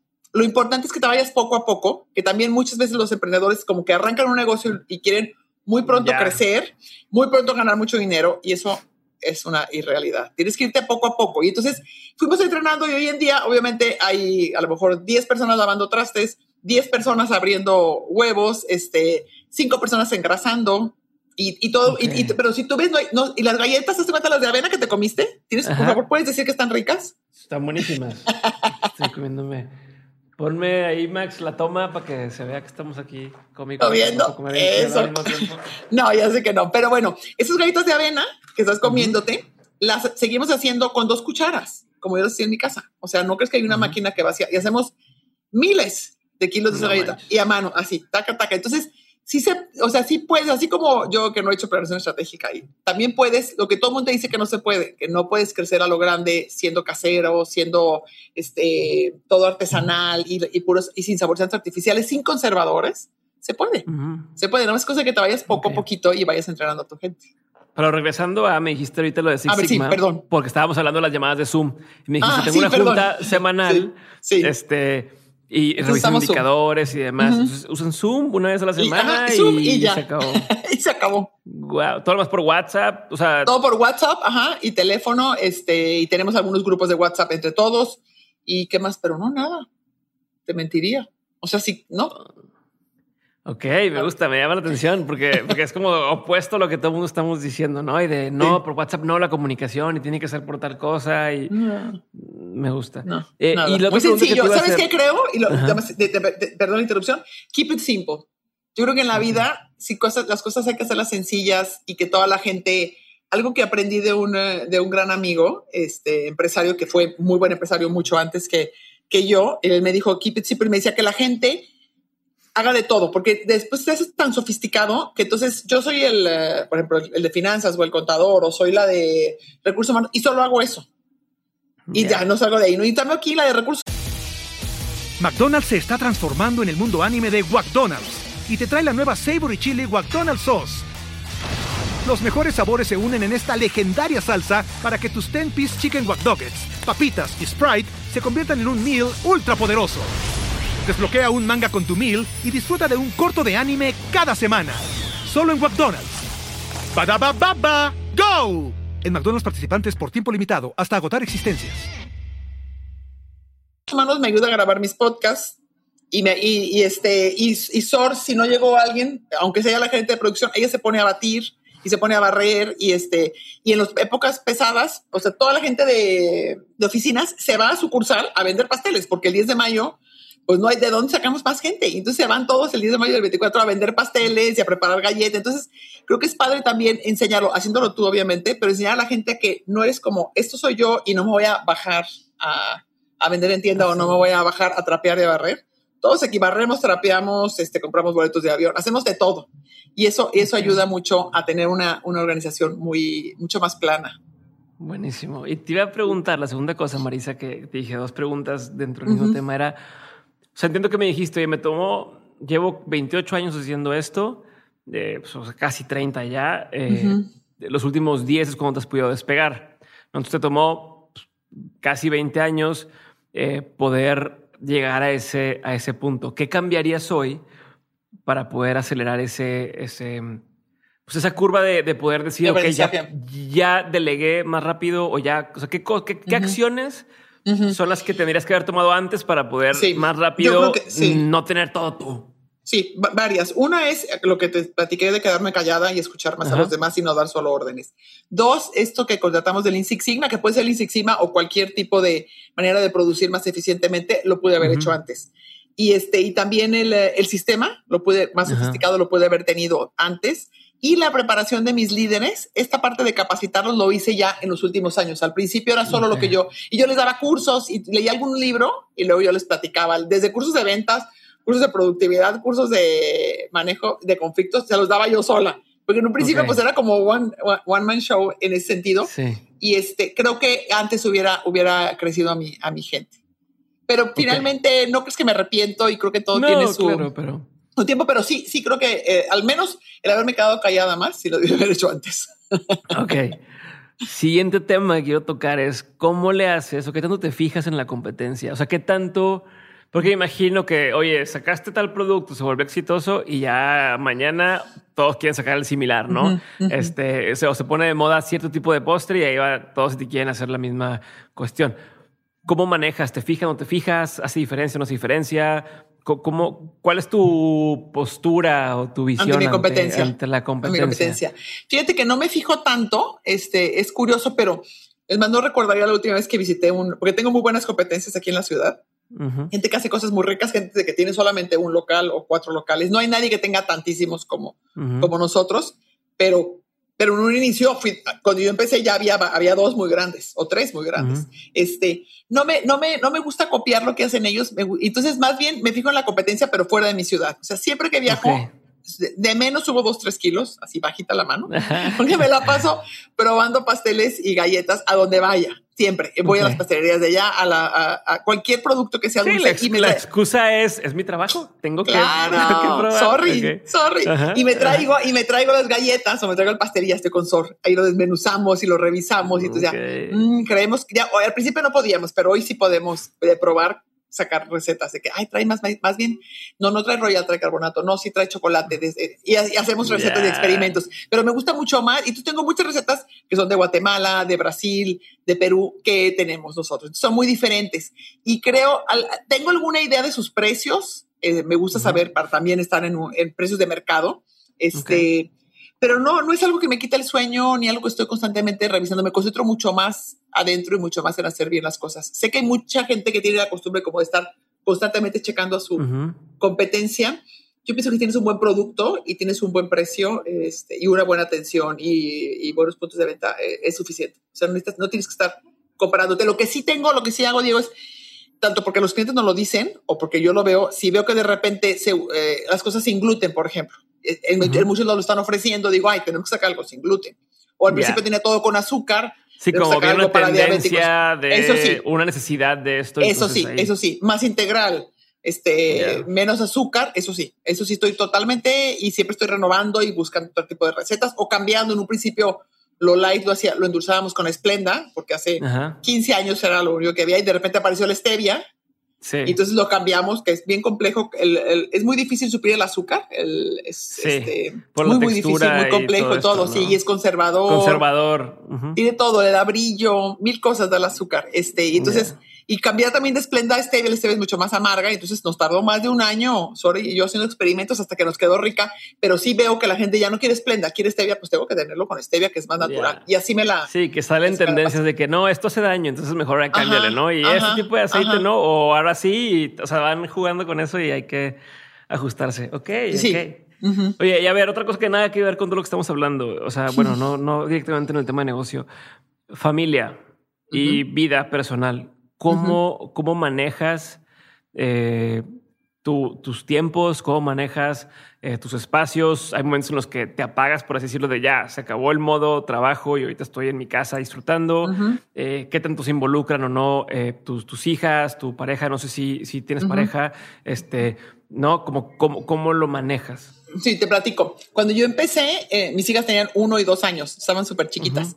Y una de las cosas que yo misma me hice el compromiso fue, no, no, voy a trabajar solo en las mañanas y en las tardes quiero estar con ella para las tareas o para el fútbol. Son súper futboleras las dos. Entonces quiero, quiero estar con ellas. Y entonces eh, eh, desde el inicio, desde que empecé hasta el día de hoy, solo trabajo en las mañanas. nunca he trabajado en las tardes, no he trabajado los, los sábados. Y, muchos, muchos amigos empresarios me dicen, Marisa, pero ¿cómo le haces? O sea, ¿cómo le haces? Porque todos trabajamos mañana y tarde. Este, y tu negocio va, es súper exitoso y, va prosperando. Y tú no te partes este, por estar todo el día trabajando, ¿no? Y entonces creo que mucho tiene que ver con esto, con delegar y con confiar y decir, aunque no estoy aquí en la tarde, las cosas van a salir bien y yo las checo y si pasa algo me buscarán. Y este, mucho, mucho es de delegar, si no, no, y de confiar, como te lo he venido diciendo. Y entonces en un, en un inicio mis hijas estaban chiquitas y yo así lo hice. Ya hoy en día mis dos hijas están casadas, obviamente ya no necesitan a su mamá en las tardes. Al contrario, yo las ando persiguiendo para que me hagan caso. Hey, quiero verlas. Élenme. No, no te creas, nos llevamos súper bien. Nos llevamos súper bien. Las dos trabajan conmigo y ha sido, ha sido súper linda experiencia. También es algo que, que nos preguntan mucho porque tengo varios amigos empresarios que me han dicho, yo no pude trabajar con mi papá o no puedo, o mis hijos no han podido trabajar con, eh, conmigo, empresarios y empresarias, ¿no? O sea, nos cuesta trabajo, nos peleamos, no sabemos distinguir. Nosotros, otros tres nos llevamos de lujo, viajamos y probamos, este, o vamos a ver maquinaria o probamos, este, nuevos sabores. Y, creo que nos hemos enseñado a respetarnos muy bien y a veces yo creo que sí se aprovechan a veces de que soy su mamá, pero bueno, ni modo. De que mamá me puedo salir a la una porque juega el Barcelona. Sí, día de vacaciones y extra. Exactamente. Pero creo que en la vida, y, te y, con eso te voy a contestar también eh, parte de tu pregunta, es tienes que tener un equilibrio y no todo es trabajar. Y entonces con mis hijas también igual, de repente vámonos de viaje y divertámonos juntas o nos salimos antes y nos vamos a, eh, yo no voy a ver el partido, pero a lo mejor hay alguna comida o algo y no pasa nada. Este, yo no soy tan futbolera como, como ellas, pero algo que también tuve muy claro es que no quería ser ese tipo de empresaria y empresario que, que todo es trabajo y que solo te hablan de trabajo y llegan muertos a su casa y luego ya cuando son exitosos y les va súper bien, ya sus hijos ni, ni los conocen bien. Exacto. Este, o ya se acostumbró su esposa o su pareja, su esposo a estar sin, sin ella. Y yo dije, no, yo no quiero que me pase eso. Y también se me hace importante este, hacer ejercicio, se me hace importante meditar, estar con mi familia, estar con mis amigas. Yo gozo, me encanta este, juntarme con ellos. Y entonces el trabajar solo en las mañanas y acotarlo así me sirvió mucho. Y la otra cosa que fui aprendiendo, porque en un principio no lo hacía, en un principio la verdad es que sí me llevaba al trabajo cosas de mi casa o de mis hijas, este, y luego a la casa también lo traía fue, a ver, y lo aprendí por la meditación mucho, es donde esté, tengo que estar como el 100%. Y entonces estoy aquí en mi chamba, no voy a estar pensando en las niñas, las niñas también en su colegio y si algo pasa me hablarán. Y cuando estoy con ellas, no voy a estar pensando tanto en, en, el trabajo. Y entonces eso me ayudó a, rendir mejor, a concentrarme más y a paca, paca, paca. Soy de listitas todo el día y de este to-do list todo el tiempo. Entonces, a hacer mis cosas que tengo que hacer y ya sentirme como más tranquila y más liberada. Y este, estaba casada, tengo como 15 años que, que me divorcié. Hay veces que me dicen, ay, porque, porque fuiste exitosa. Le digo, no, no, no, las, no nada más las pasteleras se divorcian, también las que no hacen pasteles se divorcian. este, La verdad es que es una linda persona con quien estuve, con quien estuve casado, pero me casé muy chiquita de 20 años. Y entonces a los 40, pues era como otra, allá mi carrera y mi maestría la estudié después de, de casada y el negocio de los pasteles también. Entonces como que empecé a tener otros intereses y otras, este, y él también otros y, eh, aunque tenemos una linda relación, es una persona a quien estimo y, aprecio y es un lindo papá con mis, con mis hijas y mis hijas lo quieren muchísimo, decidimos este, separarnos y tener una buena relación mejor mejor separados. Y hoy en día tengo una pareja, quien quiero muchísimo, con quien estoy feliz, pero ninguno de los dos se ha involucrado en mi negocio. Y, y tengo que reconocer que mi ex marido, lo que sí recibí de él, que fue muy padre, fue que él nunca me, nunca me cuestionó que yo trabajara. O sea, nunca me dijo, oye, ¿no te parece que, porque por ejemplo, nunca fui la encargada del salón, la mamá de encargada del salón de mis hijas, nunca. Ni tampoco se había un paseo así de todo el día al zoológico. Yo, no, pues no alcanzo. O sea, porque esto implica la mañana. Este, pero no falté un día de las madres, no faltaban las cosas importantes, pero muchas cosas no estuve. Y este, y nunca recibí de él una, un señalamiento o una ceja así levantada o algo así como de, ¿no te parece que les debería hacer más caso? No, él me decía, yo les hago las tareas, yo me encargo, tú vete, no tengas pendiente. El 24 de diciembre me decía, yo me las quedo, yo las llevo al zoológico y tú. O sea, muy padre ese apoyo y se lo agradezco, creo que es importante. Este, igual de mis padres, porque también es como, mujer, como por fortuna hemos ido cambiando mucho, pero pues ha sido una, es muy nuevo, ¿no? Y son, y claro. rompiendo un montón de paradigmas. Entonces el éxito en las mujeres no, no es, no es, no se vive como el éxito en los hombres. La sociedad no te lo vive igual, ni te lo mide igual.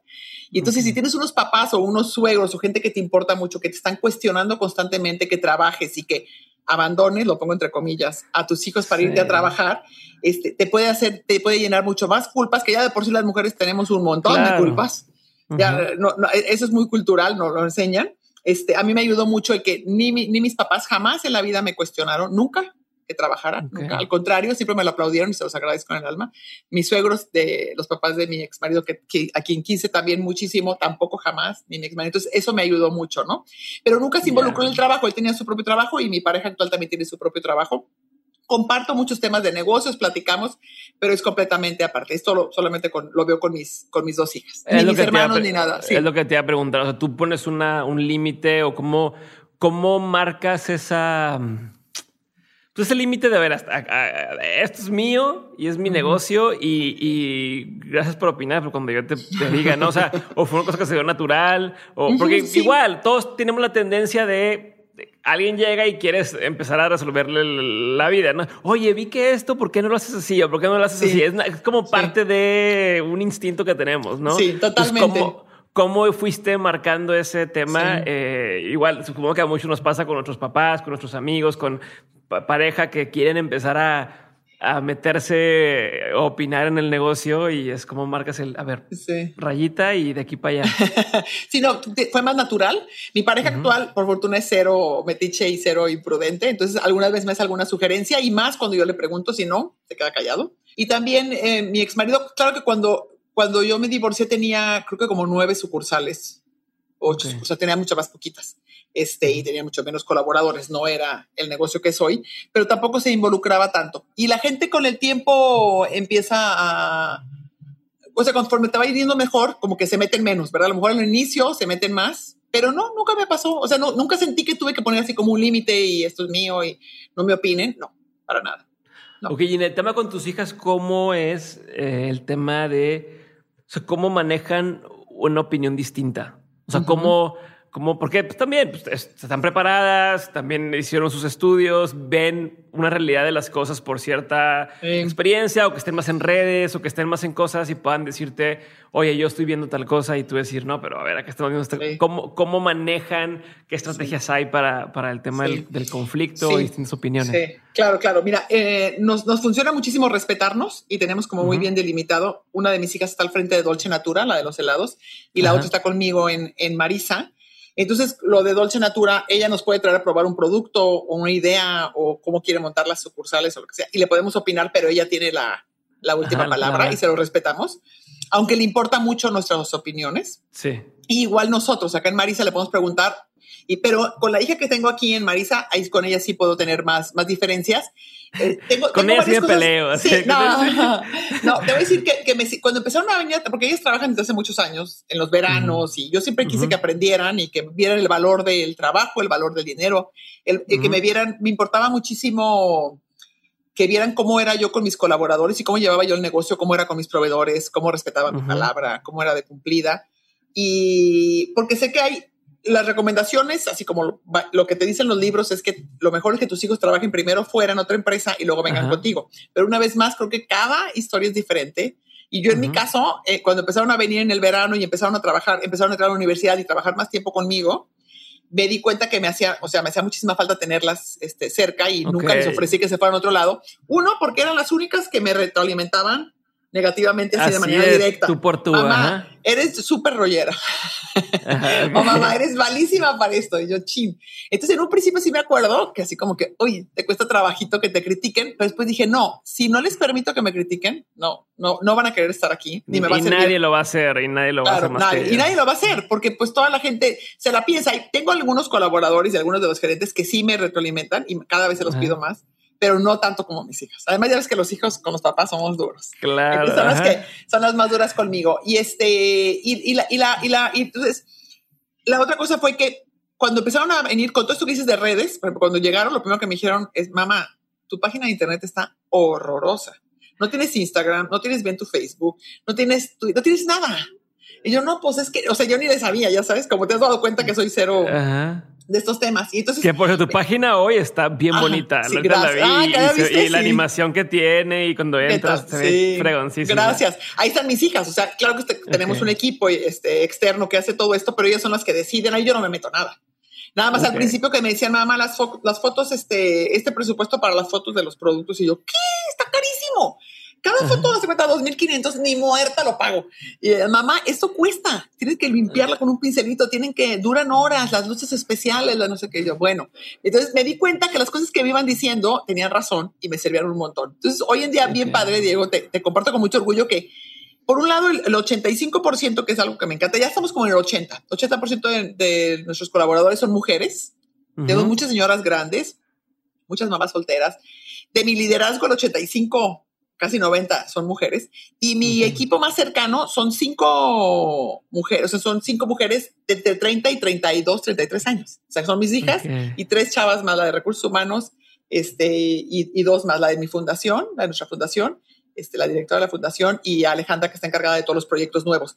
Y con ellas tomo todas mis decisiones. Entonces también tienes, porque yo he leído en, los libros de, negocios familiares que el problema es cuando el papá o el fundador o la mamá no quiere que se haga más que su voluntad y no escucha opiniones y todo. Entonces hay que leer y ponerlo en práctica y bajarle al ego. Y entonces eso me ha permitido que ellas sientan, y la verdad es que saben los chavos hoy no manches, o sea, saben muchísimo, como tú, o sea, tienen preguntas padrísimas, tienen ideas, se preparan, escuchan muchos más podcasts.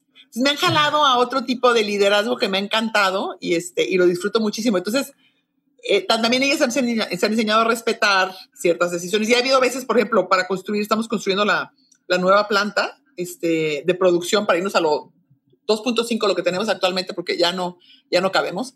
Y, este, y, nos agarró justo que íbamos a empezar cuando estaba el COVID. Y este, y entonces recuerdo que una de mis hijas me decía, primero frené la, la, obra, ¿no? Porque dije, no, pues al principio ya ves que no entendíamos nada, no sabíamos sí, qué cuántos días duraba, si se iba a cerrar mis tiendas o no, si no íbamos a tener ingresos. Lo paramos. Luego vi que se seguía vendiendo y la gente, curiosamente, pero como que lo dulce lo sigue comprando, como que necesitas, estoy encerrada, pero al menos con mis galletitas, ¿no? Sí, o celebro, celebro mi cumpleaños a lo mejor nada más con mis cinco sí, o le familia, a alguien su pastel. Pero su pastel. O sea, no lo voy a celebrar con una torta ahogada y no me voy a poner hornear el pastel, por fortuna. Entonces seguimos, seguimos vendiendo bien. Y recuerdo que muy pronto yo dije, no, hay que, hay que lanzarnos con, con la nueva planta ya. Y mi hija, la que está conmigo, me dijo, no, no, ma, de verdad, espérate, está, está, en el mundo está diciendo que es una crisis que se va a frenar todo. Y, este, y tenía como más miedo y muy bien fundamentado, ¿eh? no crees que era miedo por solo temor. Y me mostraba los números, me mostraba lo que decían los especialistas en diferente eh, de economía en diferentes lados. Y yo le dije, a mí me ha funcionado siempre seguir mi intuición y yo estoy segura que nos va a ir bien y tenemos que seguir este, creciendo. Y no pude convencerla, no la pude convencer y entonces tuve que decir, pues se hace mi voluntad. O sea, yo dije que lo hacemos y nos aventamos. Yo creí que, creí que lo había negociado más y después ella me reclamó y me dijo que no que había sido más autoritaria. Pero bueno, ni modo. Pues o sea, sí era, sí. razón. Sí, tenía razón. Hoy les me dijo qué bueno que no nos tardamos más porque ya no surge. Ya surge que ya esté, porque ya no caben, ya no nos caben más hornos y estamos aquí urgidos de más espacio. Entonces, bueno, sí hay momentos en que tienes que decir, en esta voy y en esta confíen en mí y se hace mi voluntad, aunque me quisieron convencer. Y, pero en la gran mayoría la, la, la, negociamos y la platicamos y disfruto mucho, disfruto mucho tenerlas aquí cerca, platicar, este, no sé, tomarnos el lunch juntas, todo, todo lo, lo, lo, gozo. Y claro que brincamos, porque a veces que dicen, no, es que todo es de negocios, no, brincamos de, del tema de negocios al embarazo, a la bebé, a, al viaje, a la comida, no sé a la broma, sí, a todo. Sí, y lo gozamos. Tengo, tengo como muchas más preguntas hacia dónde irme, pero no sé cuánto me queda para el tiempo, pero algo que me da mucha curiosidad saber es, ¿eres consciente de lo que, de lo que has logrado? O sea, eres, te cae el 20 de decir la cantidad de gente a la, a la que trabaja o a la que puede alimentarse y, tener un sueldo y tal, eso es lo que estás haciendo. Eh, se ha vuelto una especie de empresa familiar donde tal vez eh, va a perdurar durante años. cuando o sea, lo piensas, lo, lo dices que no mames, lo que hemos hecho o, o, no te cae el 20. No, sí, mira, hay veces, hay veces que me estaciono aquí en la, en la fábrica, porque yo normalmente estoy aquí estoy ahorita en mi oficina, que es aquí tengo, de aquí de la ventana veo la producción, puedo ver cómo está picando las cosas. Este, me estaciono y, y veo todo el, así miles de camionetas y la gente entrando y digo, mm", y mi nombre, porque está en la, en la planta, no sé, yo, no manches. No, no, no me lo puedo creer. O sea, digo, ¿cómo? y yo solita hice esto, no lo puedo creer. Digo, obviamente no es solita, obviamente es todo un equipo, pero en un inicio empecé, empecé, empecé sola y, y, sí me da muchísima emoción. Y sí, hay, hay, muchos momentos en que no me cae el 20 hasta que alguien me dice, oye Marisa, pero es que mil colaboradores casi, es, es una empresa grande. Sí, sí, es grande, es muchísimo. O sea, como que de repente no me la creo. O sea, te dije como tus nietos, tus, tus, tus bisnietos escuchen, por ejemplo, este episodio y digan, Ay, no mames, mi bisabuela empezó esta cosa que hoy está en todos lados. Y Ay, espero. Ay, me va a encantar. Sí, me voy a sentir súper orgullosa y me va a encantar. Este, claro, creo que mucho, eh, eh, o sea, me enorgullezco, pero siempre reconociendo que ha sido con Sor, que ha sido con Miguel, con Flor, con, con mis hijas, con Mariana, con toda esta gente que te he contado, que ha estado Carmen, todos cerca de, de, de mí. Este, pero sí, sí hay momentos en que así digo, oh my God, es mucho, o sea, sí está grande. Porque aparte la fundación también, o sea, no es nada más el tema de la exacto, empresa. Exacto, exacto. Y la fundación, y sabes lo más padre, Diego, es que ha sido súper gozoso. O sea, si tú me preguntas, porque es típico que te preguntan, bueno, pero has querido aventar la toalla en algún momento, o cuéntanos tu peor. yo, nunca, nunca, ni un segundo he pensado en aventar la toalla. Y, así, y así que digas un problema, no, no, pues así como, no, o sea, digo, cambiar de sistemas de cómputo ha sido complejo, hemos tenido algún, el COVID ha sido un tema complejo, pero nada que me haga pensar, hoy no hubiera emprendido o estaría mejor, nada, soy la más feliz, la más feliz aquí. Entonces, este, me cae el 20 a ratos y a ratos, y a ratos no, a ratos se me olvida y nada más me voy por... Lo que sí, así de manera automática, sí, sí, sí. Y, y creo que seguiremos creciendo mucho y espero, a mis hijas las he entrenado y este, mucho de que estén conmigo. Ah, ya me acordé, no terminé ese tema, es que brincamos de uno a uno. te platicaba de, de, cómo este, la recomendación es que, es que los hijos trabajen fuera y luego vengan para acá. A mí me importaba mucho, además de todo lo que ellas me daban y me decían, yo quería que ellas me vieran y estuvieran cerca de mí, porque yo sé que mi tipo de liderazgo es muy diferente al típico liderazgo empresarial. Entonces, exactamente, yo quería que ellas vieran que yo miro a la gente a los ojos, que respeto mi palabra, que todo el tiempo estoy buscando programas junto con Mariana de Recursos Humanos de qué darles más a los colaboradores, cómo podemos darles un mejor estilo de vida, mejores cursos y, y, que ellas fueran más parecidas a mí en esta parte como emocional, empática, cercana, sencilla, etcétera. Eso me importaba. Y me da mucho gusto que varios de los que tienen muchos años conmigo, como Gris, por ejemplo, o Sor, de repente me dicen, ay, su hija es igual que usted. Este, nos habla igual o nos trata igual. Y yo digo, ay, fiu, fiu. Entonces creo que tengo, tengo la tranquilidad de que podrán seguir ellas en el, en el liderazgo de, de, la empresa y espero que, que, siga para las nietas y para los nietos y para, y para, y para los bisnietos. Pues, no vender, o sea, eso es otra cosa que también muchos me preguntan, ¿por qué no has vendido? O sea, pues, yo, bueno, es que no toda la vida es el dinero. O sea, a mí tener una cuenta de banco con mucho dinero porque vendí la empresa no me es, me es cero atractiva. Yo soy feliz aquí, me encanta venir aquí, me encanta contratar más personas, sacar más productos, abrir más sucursales. No me veo vendiendo, este, y me dicen, no es que no te han llegado al precio. Digo, no, es que de verdad de la vida no todo es este el dinero. Y si amas tu negocio y amas lo que es, yo prefiero toda la vida dejarles a mis hijas un negocio y algo donde trabajar y tener un legado que dejar una cuenta de, de banco sí, de dinero. trasciende a todo lo demás. A ver, último, último camino, porque quiero ahorita que dijiste el tema de liderazgo y, y, y, y, como enseñarles un poco tu forma de, de líder. Eh, Marisa, eh, me queda claro que te han invitado a un montón de, de espacios, de foros donde comúnmente está más dominado por los hombres, ¿no? Este, eh, juntas, eh, ¿cómo se llama? Eh, o sea, se presenta el consejo, eh, todas las, las caíntas coparmexes, todas esas, todas las, las, las, cosas relacionadas con eso, los mex, nunca me sé los nombres. Este, acá le decían de broma el, la CONCACAF y la no sé qué cosa, que no es nada que ver con eso, pero así decía un amigo de broma. Este, bueno, que te invitan a todas estas cosas, premios y demás. Eh, ¿cómo, ¿Cómo le has hecho? ¿Cuál ha sido tu acercamiento a esos espacios? Eh, en cuanto a, seguro te preguntan cosas, ¿no? Eh, llenas de sesgo también, de seguro llegas y te dicen, como en buena onda, pero no saben que no suena tan buena onda, ¿no? Como de, oye, pero ¿cómo le has hecho siendo mujer para tal cosa, ¿no? O este, tus hijas y que la intención creo que es, una buena intención, pero no sabes que tiene ciertos sesgos. ¿Cómo es tu acercamiento a esos lugares? O sea, cuando te invitan y dicen, ¿quieres ser parte de esto? ¿Cómo, cómo, ¿Cuál es tu approach a eso? ¿Cómo lo ves?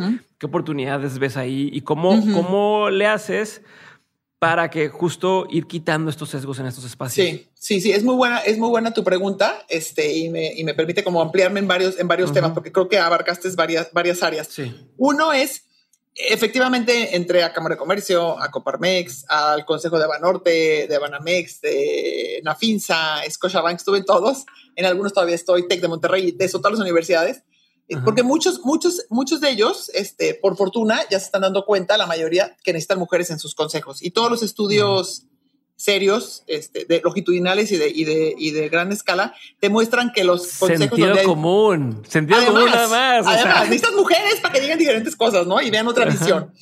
Este, entonces, bueno, nos, entonces, claro, Marisa, ven, ven. Entonces me invitaban. Recuerdo, recuerdo como que ha sido todo un caminar, ¿eh? porque ha sido muchos años. Entonces, en un principio, me recuerdo nerviosa de, participar. Sentía que me miraban más porque obviamente era la única mujer o habíamos dos mujeres. Bueno, hasta la fecha, en muchos de esos consejos somos dos o tres o cuatro mujeres muy poquitas. O sea, rara vez llegamos al 10% de, de, la, de la mesa o al 20, que sería un poquito mejor.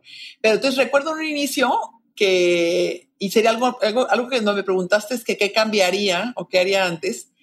Eh, a lo mejor algo que, algo que cambiaré, pero más en mi, en mi persona como, como mujer, sería no tratar de demostrar o, de, o de apantallar, este, porque yo sentía como que tenía que demostrar que era una buena empresaria, que era inteligente, que tenía buenas aportaciones. Como justificar un poquito el, el, tu, tu lugar ahí. Exactamente, y que a la vez era buena mamá y, este, y buena pareja, y es agotador. Y eso es un hábito muy de las mujeres. Es un hábito, este, hay un libro muy, muy padre que trata de de los, de los 12 hábitos que tenemos las mujeres que nos frenan para llegar a, arriba. Y, este, y uno de los hábitos es que queremos ser perfectas. Entonces queremos, pareciera como, como no habíamos tenido esos espacios, queremos demostrar. Si ustedes llegan y alguno de los consejeros dice una tontada, pues dices, bueno, ese es medio tonto. O alguno llega a ser presidente municipal o presidente de una república y no lo hace bien, bueno, este no salió bueno, pero ha habido 20 hombres antes que le hicieron bien. Pero si llegamos nosotras, como es la primera vez que estás ahí y yo no lo hago bien, voltean y dicen, las mujeres no sirven para estos puestos, ¿no? Entonces sí existe una presión y sí existe como mucho el ves, te dije que no, que no convenía meter a esa persona. Ajá. Entonces los reflectores sí están más puertos y la evaluación, o sea, sí hay más, sí hay más evaluación sobre, pero nosotras mismas nos ponemos esas exigencias. Y entonces yo, pues estaba más chica, a lo mejor de los 30 a los 40, 45 este, traté de demostrar y después, por fortuna y ahora, ya siento como que no tengo que demostrar nada a nadie, soy quien soy, digo lo que quiero decir, este, y estoy en, lo que, en donde quiero estar y ha sido, es mucho más relajante, ¿no? Pero sí ha habido esos, esos micromachismos o esas eh, eh, veladas este, preguntas, por ejemplo, siempre comparto yo que a mí, hasta la fecha, siempre que me entrevistan, puedo estar en un panel con tres compañeros empresarios o sola y dando una conferencia el 90% de las veces me, preguntan por mis hijos. y, yo, y yo digo, ¿por qué no le preguntan a, a, Pepe que está aquí a mi lado, o a Manuel? Eh, nunca, hasta el día de hoy, no he escuchado una sola vez que a un hombre le pregunten por sus hijos. Entonces, es como sin darse cuenta, y a veces son mujeres las que me lo preguntan, pero sin darse cuenta es como, Marisa, pues si fuiste exitosa y creciste tanto un negocio, pues seguro tus hijas pues las abandonaste. ¿no? Entonces, y yo siempre les contesto para que se rían un poco y para hacer hincapié en esto, así de, pues mira, mis hijas no son ni anoréxicas, ni bulímicas, ni drogadictas, ni alcohólicas, ni nada. Son dos chavas normales que tuvieron una mamá que tenía dos amores en su vida, dos pasiones muy grandes y crecieron con esto, ¿no? Y entonces, si tienes que, como que algunas veces puedes contestar de bonita manera y como con una broma o puedes contestar molesto, pero a veces, como dices tú, lo hacen de la mejor intención. Recuerdo, nos tocó ir a, a ver al, presidente eh, electo, el presidente, perdón, cuando entró en funciones hace como año y medio no recuerdo, a Palacio, y entonces fuimos de aquí empresarios de, de, Jalisco y éramos, éramos 52, eran 50 hombres y éramos dos empresarias, ¿no? Yo y una buena amiga, este, Carmen. Y entonces recuerdo que llega, estábamos ya en Palacio a punto de entrar al salón con el presidente, conocíamos a todos los empresarios de ahí que les tenemos mucho cariño. Y, ahorita voy a regresar a cómo me comportaba también en las juntas y por qué me funcionó. Este, y entonces este, uno de ellos, ya mayor, nos saluda con mucho cariño y nos dice, ay, vinieron las dos más guapas, qué bueno. Y cuando se va, voltea a Carmen y me dice, ¿por qué no dice las dos más inteligentes? Ajá, exacto. ¿No?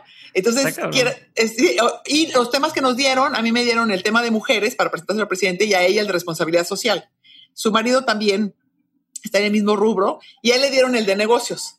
Entonces me dice, ¿por, qué, ¿por qué hasta, o sea, nos, nos dan hasta los temas que tenemos que exponer de mujeres, ¿no?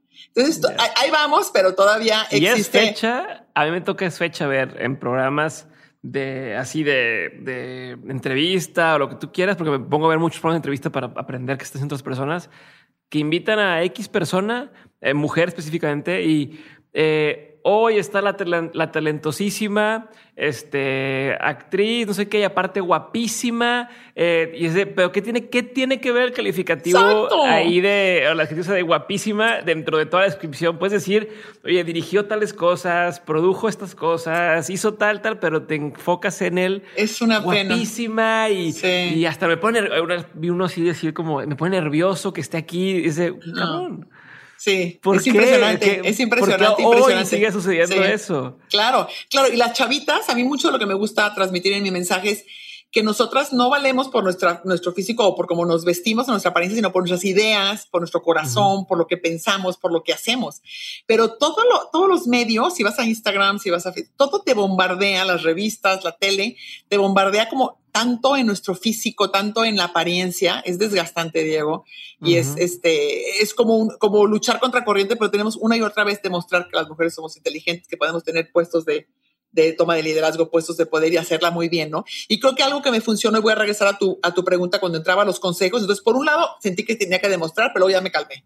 Y la otra cosa que me sirvió mucho fue preguntar con las cosas que no sabía, acercarme, la gente siempre te quiere ayudar, y, y entonces muchos me vieron así como, la, y, y portarte siempre con mucho este, respeto a, a, las personas que son, pero la, la, gente, la gente veía como la prima, la hermana, la sobrina, la, nieta, porque hay de todas las edades en los, en los consejos. Pero entonces preguntar mucho, este, ser honesta cuando no sabía algo, prepararme, eso sí también. Por supuesto, si teníamos una junta y sabía que se iba a discutir X tema, pues me preparaba, porque creo que lo tienen que hacer hombres y mujeres, ¿no? Tienes que venir preparada.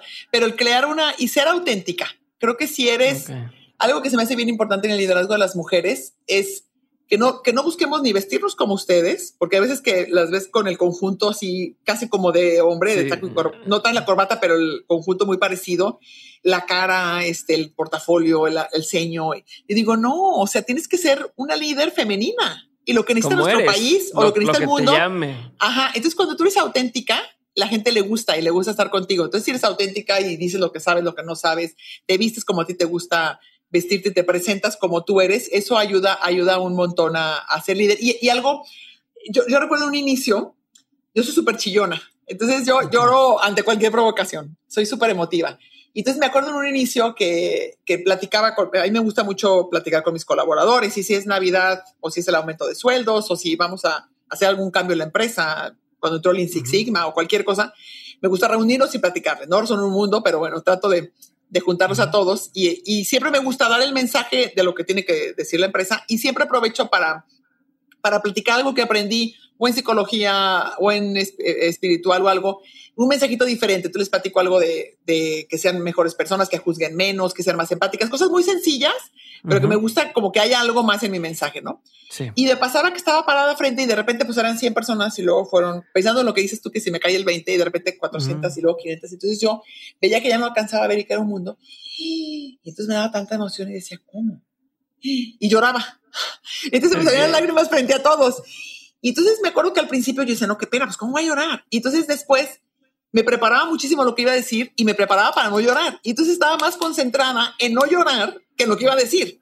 Y me di cuenta que entonces no era auténtica y dije, a ver, yo, porque nunca había escuchado que mis compañeros empresarios lloraran, sus colaboradores, ¿no? Bueno, yo soy chillona, así soy yo, soy muy empática, soy muy sensible, me emociona muchísimo ver a tanta gente, pues yo voy a chillar.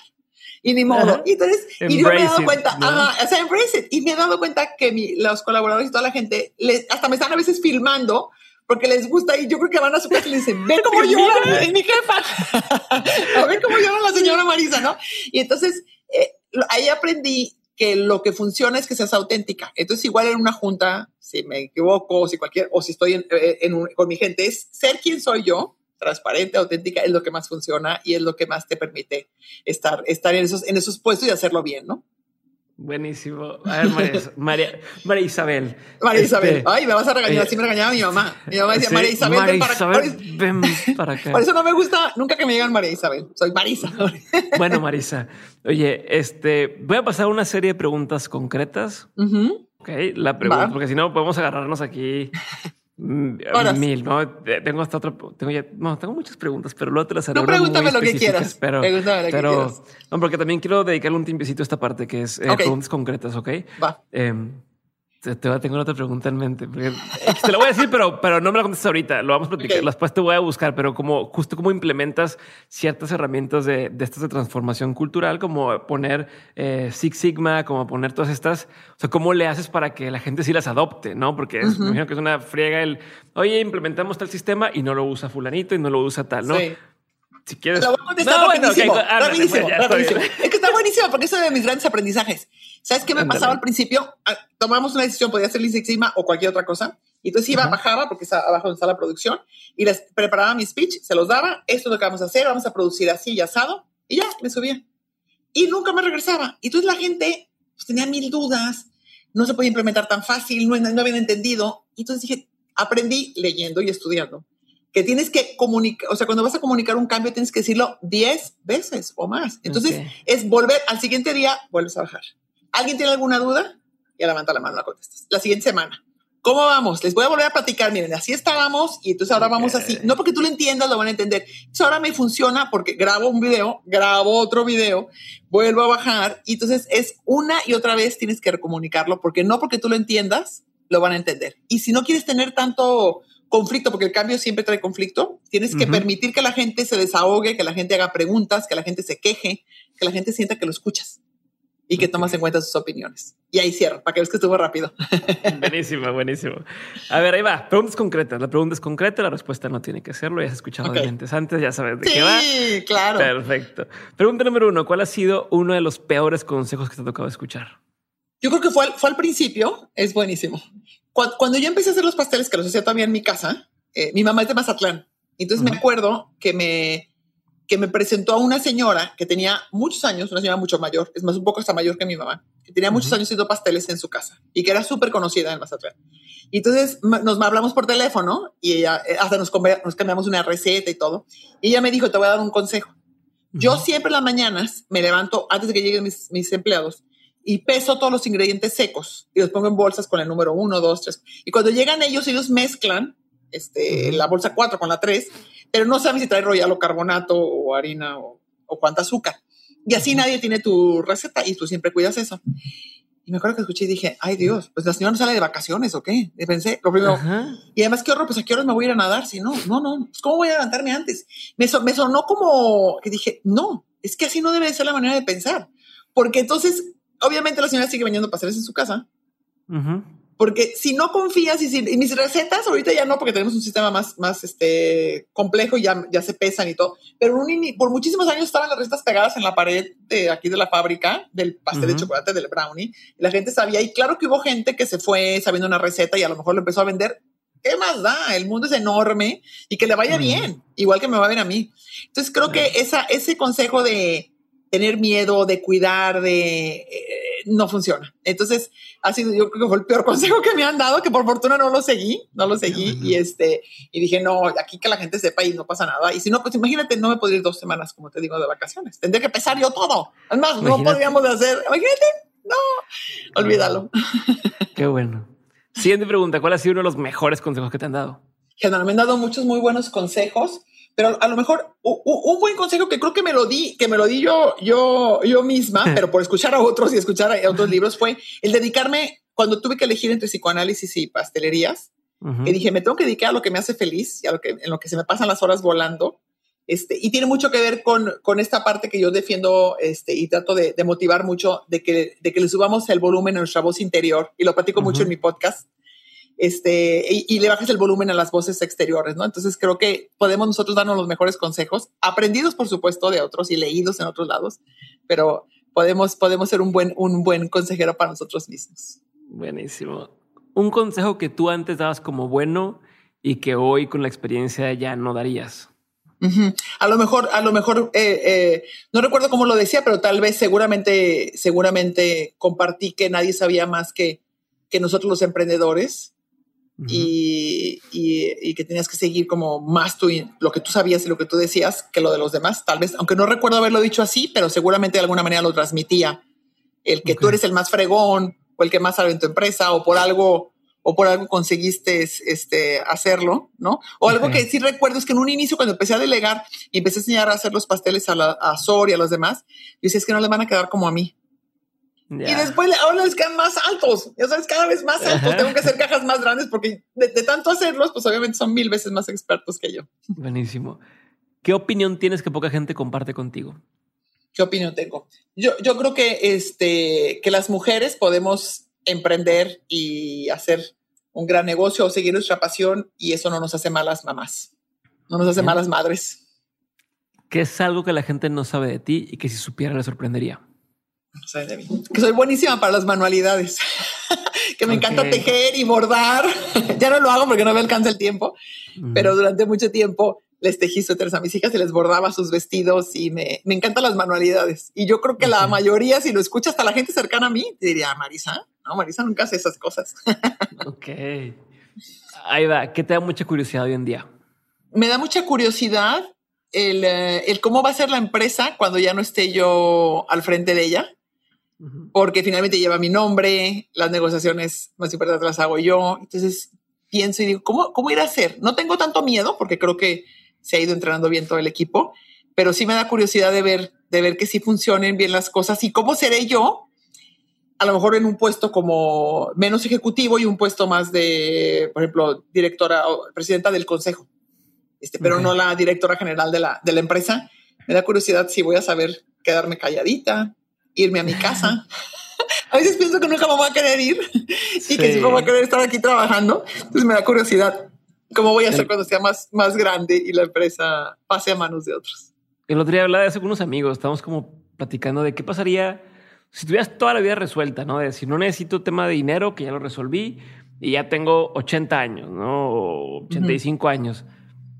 ¿Qué, ¿Qué haría en esa situación? Entonces es más o menos como decir, me voy a quedar en mi casa o, no podrías quedarte en tu casa y tendrías que seguir haciendo cosas. O sea, a mí se me que tú vas a seguir siendo igual sí, claro, ¿no? Claro, si yo no podría quedar en mi casa, no me imagino. Sí me visualizo con más tiempo de descanso o vacaciones más largas, eso sí, pero me imagino más involucrada en la fundación. a mí me fascina eh, participar en consejos también, así como he estado en consejos de bancos o consejos empresariales. Me gusta mucho trabajar en, en cuestiones ciudadanas o, o en algunas asociaciones civiles. Estoy en el DIF Jalisco, he estado en Cabañas por muchos años. Me encanta, me encanta regresar, me encanta apoyar. Entonces tal vez le dedique más tiempo a toda la parte ciudadana y a toda la parte de, responsabilidad social y de cambiar nuestro país. Y yo soy súper así, súper prendida en eso y me encanta, me encanta este, trabajar por, por, por, mi, por México, por Jalisco, por mi ciudad, por las mujeres. Buenísimo. ¿Qué libro, película, documental, serie eh, cualquiera de estos ha marcado un antes y un después en tu vida.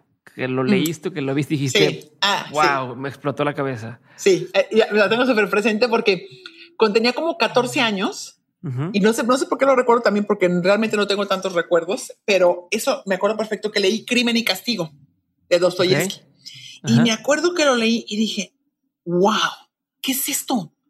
Sé que cómo se puede escribir así de padre y cómo se pueden transportar a otra época, a otro país. O sea, viajas estando aquí sentada. Dije, no, ¿qué es esto de la lectura? Y a partir de ahí, siempre he sido, este, ya leí algo, pero a partir de ahí recuerdo que me hice la más lectora del mundo y todo el tiempo estoy leyendo y me encanta, me encanta, este, los libros es como lo más preciado que tengo. Y fue a partir de ahí que dije, ¡Ah! ¿qué es esta maravilla? Como que a lo mejor se había leído más libros de texto y había estudiado matemáticas y geografía y no había leído una novela así tan espectacular como esa. Y recuerdo que, que, fue un antes y un después que dije, esto es lo mío.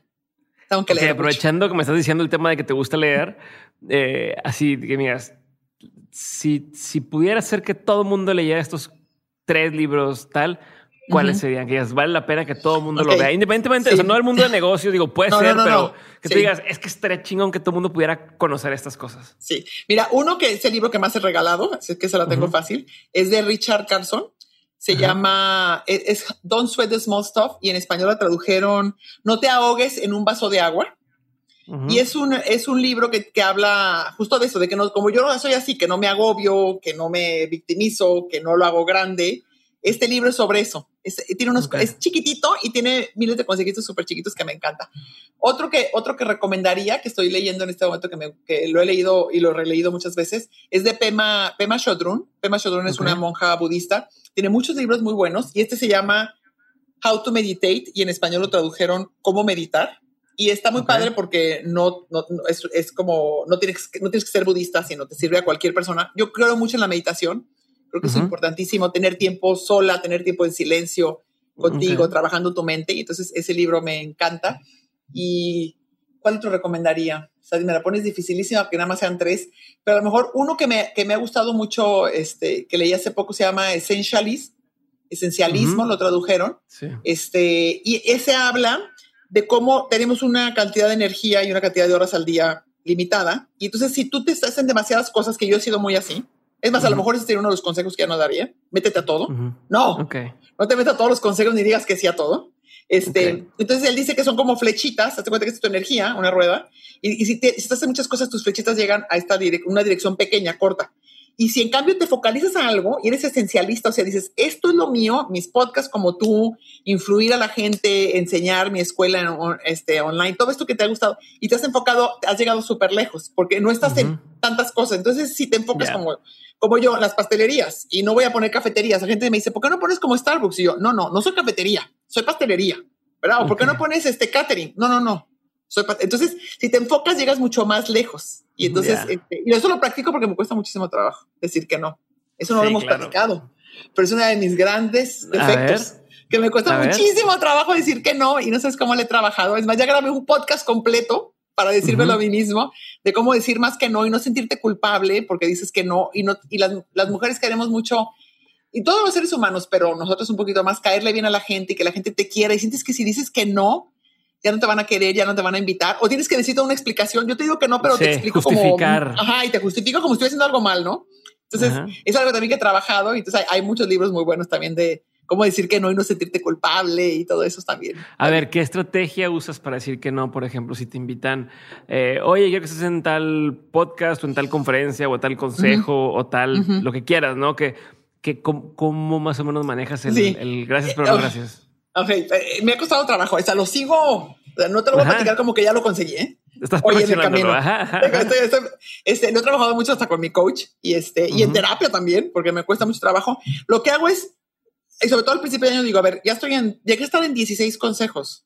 Digo, literal, 16. Pues o sea, imagínate. Entonces ya dije, a ver, ¿cuántos quiero tener? Ocho y voy a renunciar a estos y entonces escribí mi carta de por qué no. Entonces ya no voy a arreglar ni uno más, no lo voy a agarrar. Pero como soy tan apasionada, me hablaban y ¡Ah! este tema ciudadano sí me interesa muchísimo. Claro. No, ¿cómo decir que no? O estos niños de tal orfanato, claro que me interesa. Entonces, casi así como escribir, de, no Marisa, no vas a aceptar ni un consejo más y vas a decir esto. Y entonces, o por ejemplo, conferencias que me invitan mucho a, antes del COVID, este, a platicar mi historia o algo así. Entonces ya, de repente dije, bueno, no menos de 200 personas para que pueda, porque si no, de repente daba más conferencias que estar tiempo aquí en mi fábrica. Claro. O no muchas fuera de la ciudad, salvo si le dan un donativo a la fundación. Entonces puse más bien como ponerme mis reglas yo solita. Y a veces, no, te voy a mentir, pero yo a veces lo que me importa mucho lo escribo y a veces hasta lo enmico en, eh, así ya sabes, en, en cartoncito de plástico para traerlo en mi bolsa o pararlo aquí en mi escritorio y recordármelo. Porque si no, lo repito. Y el hábito de decir que sí es súper fuerte, porque desde chiquitos nos lo aplauden un montón. Entonces, bueno, admiro muchísimo a la gente que, que dice que no tan tranquilamente, y este, pero ahí voy, ahí voy. Y también digo, porque justo en uno de los libros que, que leía, en uno de los últimos, decía, no, ah, no nada más no tienes que justificarte, sino no tienes que decir que no porque ya tienes otras cosas que hacer. Puedes decir que no porque te quieres quedar en tu casa viendo una serie o leyendo un libro o echando. Sí, sí, sí no tienes que, o sea, no, eh, no tienes que llenar toda tu agenda. Entonces, estar leyéndolo, repitiéndolo, grabar podcast, etcétera, etcétera, este, me ayuda un poco más, pero es todo un tema. Sí, a mí me cuesta mucho también decir que no. Entonces, sí. ¿Ah, sí? sí? por eso te, mientras me decías yo así de, a ver si me dices cómo le haces, porque yo también quiero ah, aprender. Escucha, mis pod, escucha mi podcast, el último, el que más la semana pasada, el más reciente, habla de, de, cómo decir que no y las ventajas de que te sí, queda mucho. las ventajas las conozco, pero o sea, sé perfectamente. Es como el que, el que sabe que debe de comer bien o debe no fumar porque le hace bien. Sé que debo decir que no, sé todo el beneficio que tiene, pero me cuesta. Y lo he ido aprendiendo a ser, pero justo eso que dices de, de es que me, a lo mejor no me siento tan cómodo diciéndote que no, porque quiero quedarme a tirar flojera en la casa o porque quiero descansar, porque soy saturado. Y, te agradezco la oportunidad, es una oportunidad increíble, pero no la no, quiero. No quiero. Sí. no, te voy, te voy, a decir, Sí, te voy a decir una cosa última que te puede ayudar. Tiene que ver con la autoestima. Eso lo leí en otro libro. Una buena autoestima y un quererte bien te ayuda a decir más que no. Cuando yo leí eso dije, ay, pero yo sentí que tenía súper buena autoestima. Ajá, a ver, entonces, ¿qué, ¿qué, onda? Y me quiero mucho. Entonces, a revisarlo, entonces tiene que ver también con eso. eso cuando leí eso dije, mmm. Algo, algo hay ahí. bueno. Marisa, rutinas diarias, cosas que dices, no pasa un día sin que no haga esto. Sí, yo soy súper soy súper rutinaria, súper así. Siempre hago lo, me despierto muy temprano, medito, luego me voy a hacer ejercicio. Antes solamente nadaba, ahora nado y hago pilates. Soy muy, como te decía, de muy de lista. Entonces llego a mi fábrica. Normalmente este, hago una, una ronda en toda la área de producción. Pruebo galletas, pastel, lo que va saliendo es lo más padre de mi negocio. Este, es tu desayuno, de cuenta. Eso es lo máximo, lo máximo. Ahorita no lo hago tanto por, por COVID y eh, ha, habido temporadas en que sí lo hago, temporadas en que no. Ya ves, dependiendo del foco rojo, de cuánta gente tenemos. Pero soy muy de, de rutinas y, en la, y como trabajo solo en las mañanas, entonces en las tardes siempre o leo o me pongo a escribir, estoy escribiendo un libro, entonces escribo, o veo a mí. Sí, pero sí soy muy, o sea, eh, para mí es bien importante, la, soy muy rutinaria, muy de repetir, y creo que eso ha funcionado. También en el negocio, el ser rutinaria, perseverante, constante, hacer las cosas una y otra vez, otra y otra vez, de la misma manera, eh, ayuda, ayuda mucho. Entonces, eso sería más o menos. Me acuesto temprano, soy malísima para desvelarme. O sea, no ¿qué te duermes y qué te levantas? Me duermo, sí, me duermo como a las 10, o sea, a las 10 estoy, me duermo mejor 10, 15, 10 y media o 10 y me levanto como 5.45, 6. Ah, no veo tele, es otra de mis. Ah, mira, no veo tele, no tengo tele en mi cuarto. No, es más, si me dices ve y vete al programa, tengo que hablarles a mis hijas de cómo se prende y cómo tengo que meterme a tal programa. series sí veo el fin de semana, pero no veo nada de, de, tele. A mí me gusta estar siempre en mi biblioteca leyendo, este, estudiando, preparándome, haciendo algo que eso me gusta, oyendo música clásica, estando ahí tranquilo. Buenísimo. Eh, ¿Cómo recargas pila? Así. Recargo pila, parece, la gente sí que me conoce, eh, te diría, Marisa es súper sociable, pero sí soy sociable y me gusta con la gente, pero si solamente estoy con mucha gente y nunca tengo tiempo para mí, me, al final me, me voy para abajo. Y recargo pila meditando, Obviamente haciendo ejercicio. Yo salgo de nadar y digo, échenme el mundo, ya estoy lista. y, también, y también este, leyendo y estando sola. Ahí es como, como más eh, recargo, recargo Y viajando. Si estoy muy, hay temporadas muy pesadas, hay, diciembre es pesado para nosotros. Hay, y si salgo tantito, así, aunque sea el fin de semana, ya, ay, qué rico. A la playa, no, bueno. Hay una pregunta, no sé si sea una pregunta complicada o polémica, pero hablando de, a mí me, me pasa el, disfruto mi tiempo solo, ¿no? Y me sirve para, para, para para como ay, volver a, mí, necesito paz, nadie, nadie, me hable. O sea, podría yo poder irme de viaje una semana estando solo y, estoy bien. ¿Cómo le haces como pareja? No eh, digo, cuando estabas casada y ahora eres pareja, ¿cómo manejas ese ese tema? sí, ese, oye, pues, quiero verte, no? O no te sí te quiero, sí te quiero. O sea, o sea te quiero ver, pero tú no quieres estar conmigo hoy. ¿Cómo, ¿cómo lo manejas? ¿Cómo lo claro, ¿sabes qué? Eh, por fortuna, mi pareja actual es también mucho de estar solo, entonces no hay tanta, no hay tanta bronca, pero a veces me pasa, puede ser con la hija o con las amigas. De hecho, llevamos un año sin vernos y así de hecho. Pero por eso funciona también. Sí, no nos peleamos porque no nos vemos y ya. No, creo que lo, sabes, algo que he aprendido y que, y que he cambiado, este, antes muchas cosas no las comunicaba tanto y las trabajaba como en mi mente lo que me gustaba. Y ahora he entendido que, sobre todo en la relación de pareja, tienes que platicar y recomunicar mucho. Y si lo haces de manera, no hacerlo en el momento que tienes un conflicto, sino en otro momento y decir lo que sientes. Y, y si tú dices así honestamente, sabes que para mí es bien importante tener un ratito solo. Pero es que también están los hijos, cuando están más chiquitos, es típico de que, oye, pero llegas y como que quédate un ratito con ellos o sácalos o lo que sea. Entonces, si tú compartes como lo que es importante para ti y llegas a un acuerdo, al menos necesito una vez al año irme tantito sola, o al menos una vez al mes, un día, o una hora al día, porque si no exploto, y no significa que no te quiera, no significa que no me guste estar contigo, pero también es bien importante que esté yo bien. Entre más hablemos y comuniquemos desde nuestras emociones, sin juzgar, sin eh, victimizarnos, porque luego tendemos a hacer eso, sin señalar, Sí, sin ponerle una historia detrás a nada. nada que, tú, es que me cansa muchísimo que me estés pidiendo y preguntando siempre que estemos juntos. No, no, no, no. A ver, para mí, te quiero platicar, somos diferentes, pero para mí esto es bien importante. Entonces, eso es lo que a mí me ha funcionado y este y he aprendido, porque en un principio, la verdad es que, y con mi primer matrimonio, o sea, no decía muchas cosas que sentía o que pensaba que eran importantes, me las callaba. Y crees a veces que te lo van a adivinar. pero ¿por qué no cachas si me está viendo? No, no, no, nadie cacha. Habla, explícalo, ¿verdad? Buenísimo. Marisa, última pregunta. Gracias antes que nada por, por haber compartido conmigo. Te admiro muchísimo. Me caíste increíble. Eh, eh, tienes una vibra contagiosísima y, gracias. Este, bueno, antes de te pregunto una pregunta más, una pregunta más, Marisa. ¿Qué sigue? ¿Qué proyectos siguen? ¿Qué viene? Este, el podcast, vas a seguirle dando, ya, ya es para siempre. O sea, ¿qué, traes en mente? ¿Qué, cosas vienen? Y luego ya te claro, la pregunta. Claro, este, mira, el, eh, el podcast sí se llama Compartiendo para que también me escuchen. Compartiendo con Marisa Lazo. Eh, así fue una manera justo con el COVID de seguir compartiendo mis ideas, porque a mí me encanta leer y, ir a conferencias y aprender y luego platicarlo. Entonces las pobres de mis hijas a veces me dicen, ma, en buen plan, ya. ya no te quiero escuchar. Ayer nos platicaste de tal libro, hoy nos platicaste de tal podcast, ya. O sea, entonces veo que las harto un poco.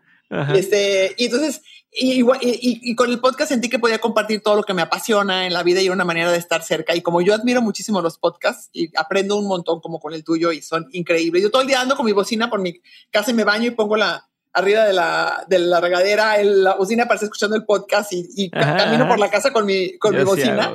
Ah, igual para estar todo el tiempo estudiando y voy en el coche y todo el tiempo. Entonces los podcasts me, me encantaron y vi que en español no había tantísimos que muchos de los que escuchaba eran en inglés y, se me antojó mucho hacerlo. Entonces quiero hacerlo y hacerlo cada vez mejor. Tengo mil, mil ganas. Este, estoy escribiendo un libro, platicando todo esto que hemos platicado en mi historia, cómo empecé, todas las cosas que me equivoqué, todas las que salieron bien. Y, sobre todo también enfocado mucho en, eh, en, las mujeres, en las culpas, en los miedos que podemos tener, en todos estos hábitos que te platicaba que nos frenan. Y la fundación. Entonces creo que ese era mi, mi libro que ya, llevo más de la mitad, los podcasts, seguirle, por supuesto. Y la fundación este, que tenemos que, que se llama Fundación Marisa, que justo apoya a las mujeres tenemos cuatro pilares, que es la violencia, la parte de la educación, la parte de crear redes y la parte de las empresas, conseguir que los sueldos sean parejos, que tengamos las mismas oportunidades. Todo, todo, lo que tiene que ver con equidad de género es mi pasión. Entonces, este, mi idea es cada vez dedicarle más tiempo, más recursos en todos los sentidos. Algo que aprendí muy padre. ¿Cuánto rollo, Tú eres buenísimo para preguntar. Tú dale, tú dale. Yo, perfecto. A mí me ha encantado. Es que algo que aprendí padrísimo en en un curso que tomé se llama Dan Payota. Él escribió un libro que se llama Uncharitable, que en español lo, tradujeron como Sin Caridad o algo por el estilo. Es y tiene un caso de Harvard. Es increíble su historia. Él fue el que fundó, no sé si te acuerdas, a lo mejor estabas mucho más chico, pero hace muchos años cuando empezaron a, cuando empezó el SIDA y luego el cáncer de, de mama, hicieron en Estados Unidos unas campañas que se iban en bicicleta o corriendo por todo Estados Unidos y sacaban fondos y AIDS, AIDS, AIDS y, unos conciertos y todo. Él fue de los fundadores. y todo Live y todo eso. Y él fue uno de los grandes fundadores y, fue impresionante porque fue la primera persona, o sea, consiguió millones de dólares para todos estos, este, para todas estas causas en un inicio SIDA, pero lo conseguía de una manera profesional. O sea, él creó una empresa que se dedicaba a conseguir fondos para ciertas causas y se quedaba con un porcentaje, se cuenta el 10% y el 90% era para, para allá. Y entonces conseguía, no te voy a mentir, pero consiguió dos millones y medio en una primera campaña y, y la gente, y, lo donaba todo. Y a lo mejor se quedaba con 250 mil dólares, pero donaba los otros dos. Sí, para su trabajo, se cuenta. Como... Exactamente, y para toda su gente. Y entonces, una cosa impresionante, Diego, eh, que, que es cómo, cómo nos cuesta trabajo romper paradigmas y romper ideas. Y siempre la caridad ha estado desde desde antes de Jesucristo y de todo lo que tenemos, la idea cristiana es que tiene que ser con humildad, sencillez y casi como en, en ropa de harapos, ¿no? Sí. Y entonces, así es como tienes que ayudar, no te tiene que ir bien por ayudar. Entonces él, aunque conseguía, nadie había conseguido más de 200 mil dólares para estas causas, nadie. O sea, no, no estoy hablando de un millón de dólares, Aunque consiguiera más y para investigación y todo, como lo hacía de una manera profesional y él se quedaba con un buen sueldo y su gente ganaba buenos sueldos, lo empezaron a atacar en la prensa, lo empezaron a atacar los líderes de opinión al grado que después de varios años terminó quebrando su empresa y cerrando, porque la gente nunca abrazó esta manera de hacer. Y entonces él decía, pero tenemos que cambiar este mindset. Y entonces es interesantísimo. Escribe ese libro que además tiene un estudio de Harvard sobre su caso. Y entonces él dice, y, todo eso te lo llevo para la fundación, él dice que no hemos terminado ni con el hambre, ni con la pobreza, ni con miles de, causas que hemos trabajado por años, cientos de asociaciones, miles de asociaciones civiles en el mundo. Sí, claro porque todos lo hacemos. Voy a fundar mi asociación civil o mi fundación y voy a poner a la señora Linda que le encanta ayudar a los pobres en tal zona o le encanta este, trabajar con los niños autistas en tal cosa. No, no, tienes que ponerte que, que qué padre que trabajen, pero tienes que buscar al director como lo buscarías para tu empresa. Sí, o sea, no es un tema de asistencialismo. Exacto. Entonces dice, ¿por qué no agarran a los egresados de Harvard, del MIT, de Yale, porque obviamente es un caso en Estados Unidos, pero aquí sería de las mejores universidades del TEC de Monterrey, del ITESO, de la UDG, de cualquiera de las mejores universidades, ¿por qué no agarras a los mejores promedios y te los llevas a tu fundación o a tu asociación civil para que realmente haya un cambio. Entonces yo leí. Y este lo manejas como un negocio donde, les, donde, ellos puedan vivir de trabajar en este proyecto y tal. Y, metan, y metan, su inteligencia y metan todo lo que, lo que saben y como en un negocio. Entonces la directora de la fundación es una, es una chava que habla dos idiomas, que, que ha vivido en muchísimas partes del mundo, súper capaz. Entonces está padrísima la fundación porque así le hemos hecho con esa filosofía de le vamos a meter todo, todos los talentos a la fundación al igual que a, las pastelerías Marisa, ¿no? Entonces, todo este rollo para explicarte que, que, se me hace, que me hace bien importante ir cambiando esos mindsets, ¿no? Y romper esos paradigmas con las mujeres,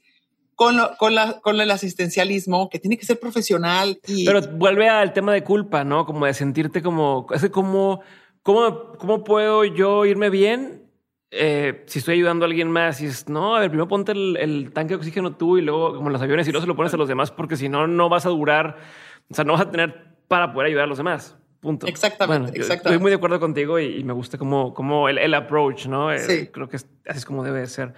Eh, oye, y otra cosa antes de las preguntas que la pregunta que te quería hacer al final, pero me tocaste. ¿Qué podcast en inglés escuchas? ¿Qué les te gustan? Ay, me encanta The Happiness Lab.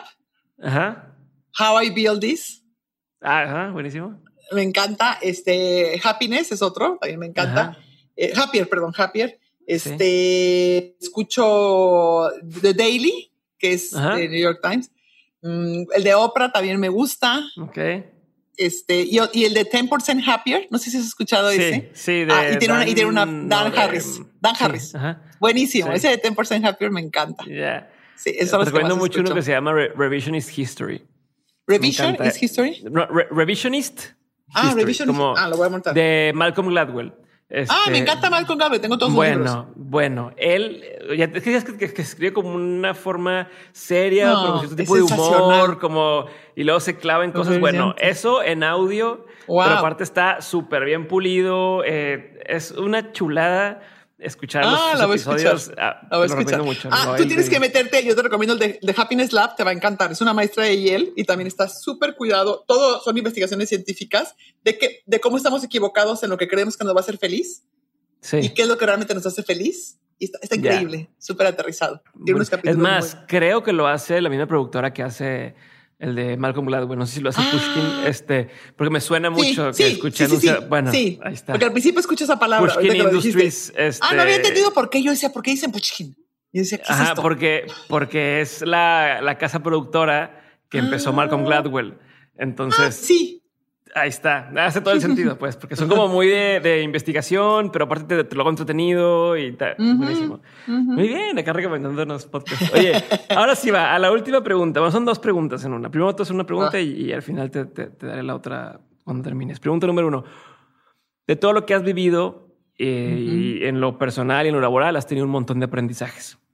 Si tuvieras que quedarte con tres aprendizajes que quisieras tener siempre presentes, ¿cuáles serían? Ah, ok. A ver, tres nada más. El primero, el siempre prepararte, el no dejar de estudiar y el no porque creer que ya tienes más de 50 años o más de 60 o una empresa grande, no tienes nada que aprender. A mí el estudiar, prepararme ha sido fundamental. Dos, el eh, no dejar de sonreír y ser amable con la gente. Yo, yo, a mí muchas veces que me entrevistan, eh, me gusta mucho platicar y digo, a ver, no crean que yo era la niña nerd que me sabía todas las cosas o la, o la más brillante de nada, soy lo más normal, pero soy muy amable, muy empática, muy sonriente con la gente. Y eso, el trato humano, el mirar a los ojos es tan importante, tan importante. Entonces, no dejaría, creo que eso me ha, me ha, ha sido mi brújula, me ha ayudado mucho y me ha, y me ha, este, permitido crecer como he podido crecer y crecer a la gente.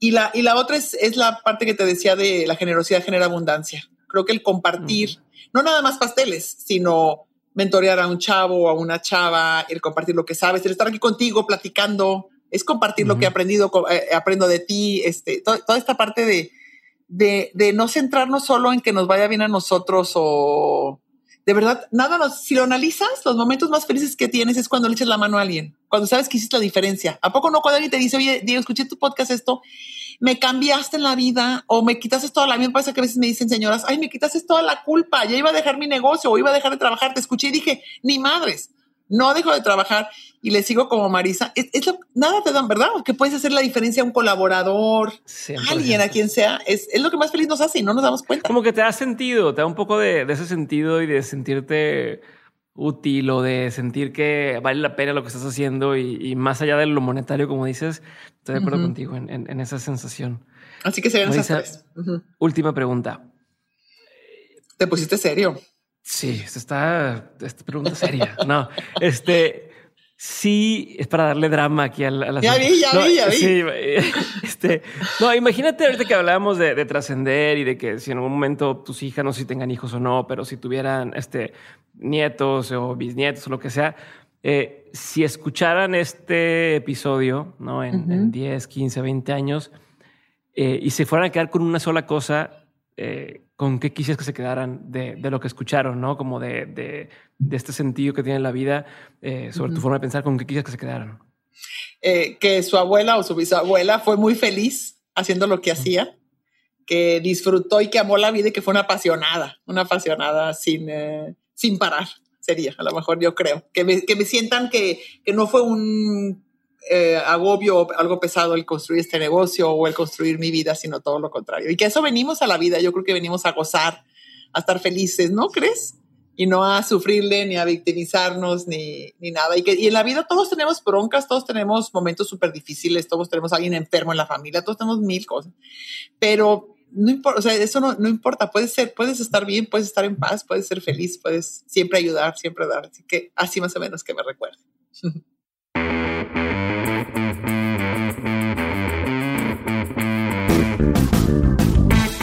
Muchas gracias por haber escuchado mi episodio con Marisa. Si te gustó, ya sabes, por favor, hazle saber a Marisa que te gustó su participación en el podcast y hazme saber a mí a través de mis redes sociales o a través de comentarios en YouTube lo que pensaste de este episodio. Te mando un abrazo muy grande y no olvides que nos vemos también este jueves con un nuevo episodio de Mentes. Bye.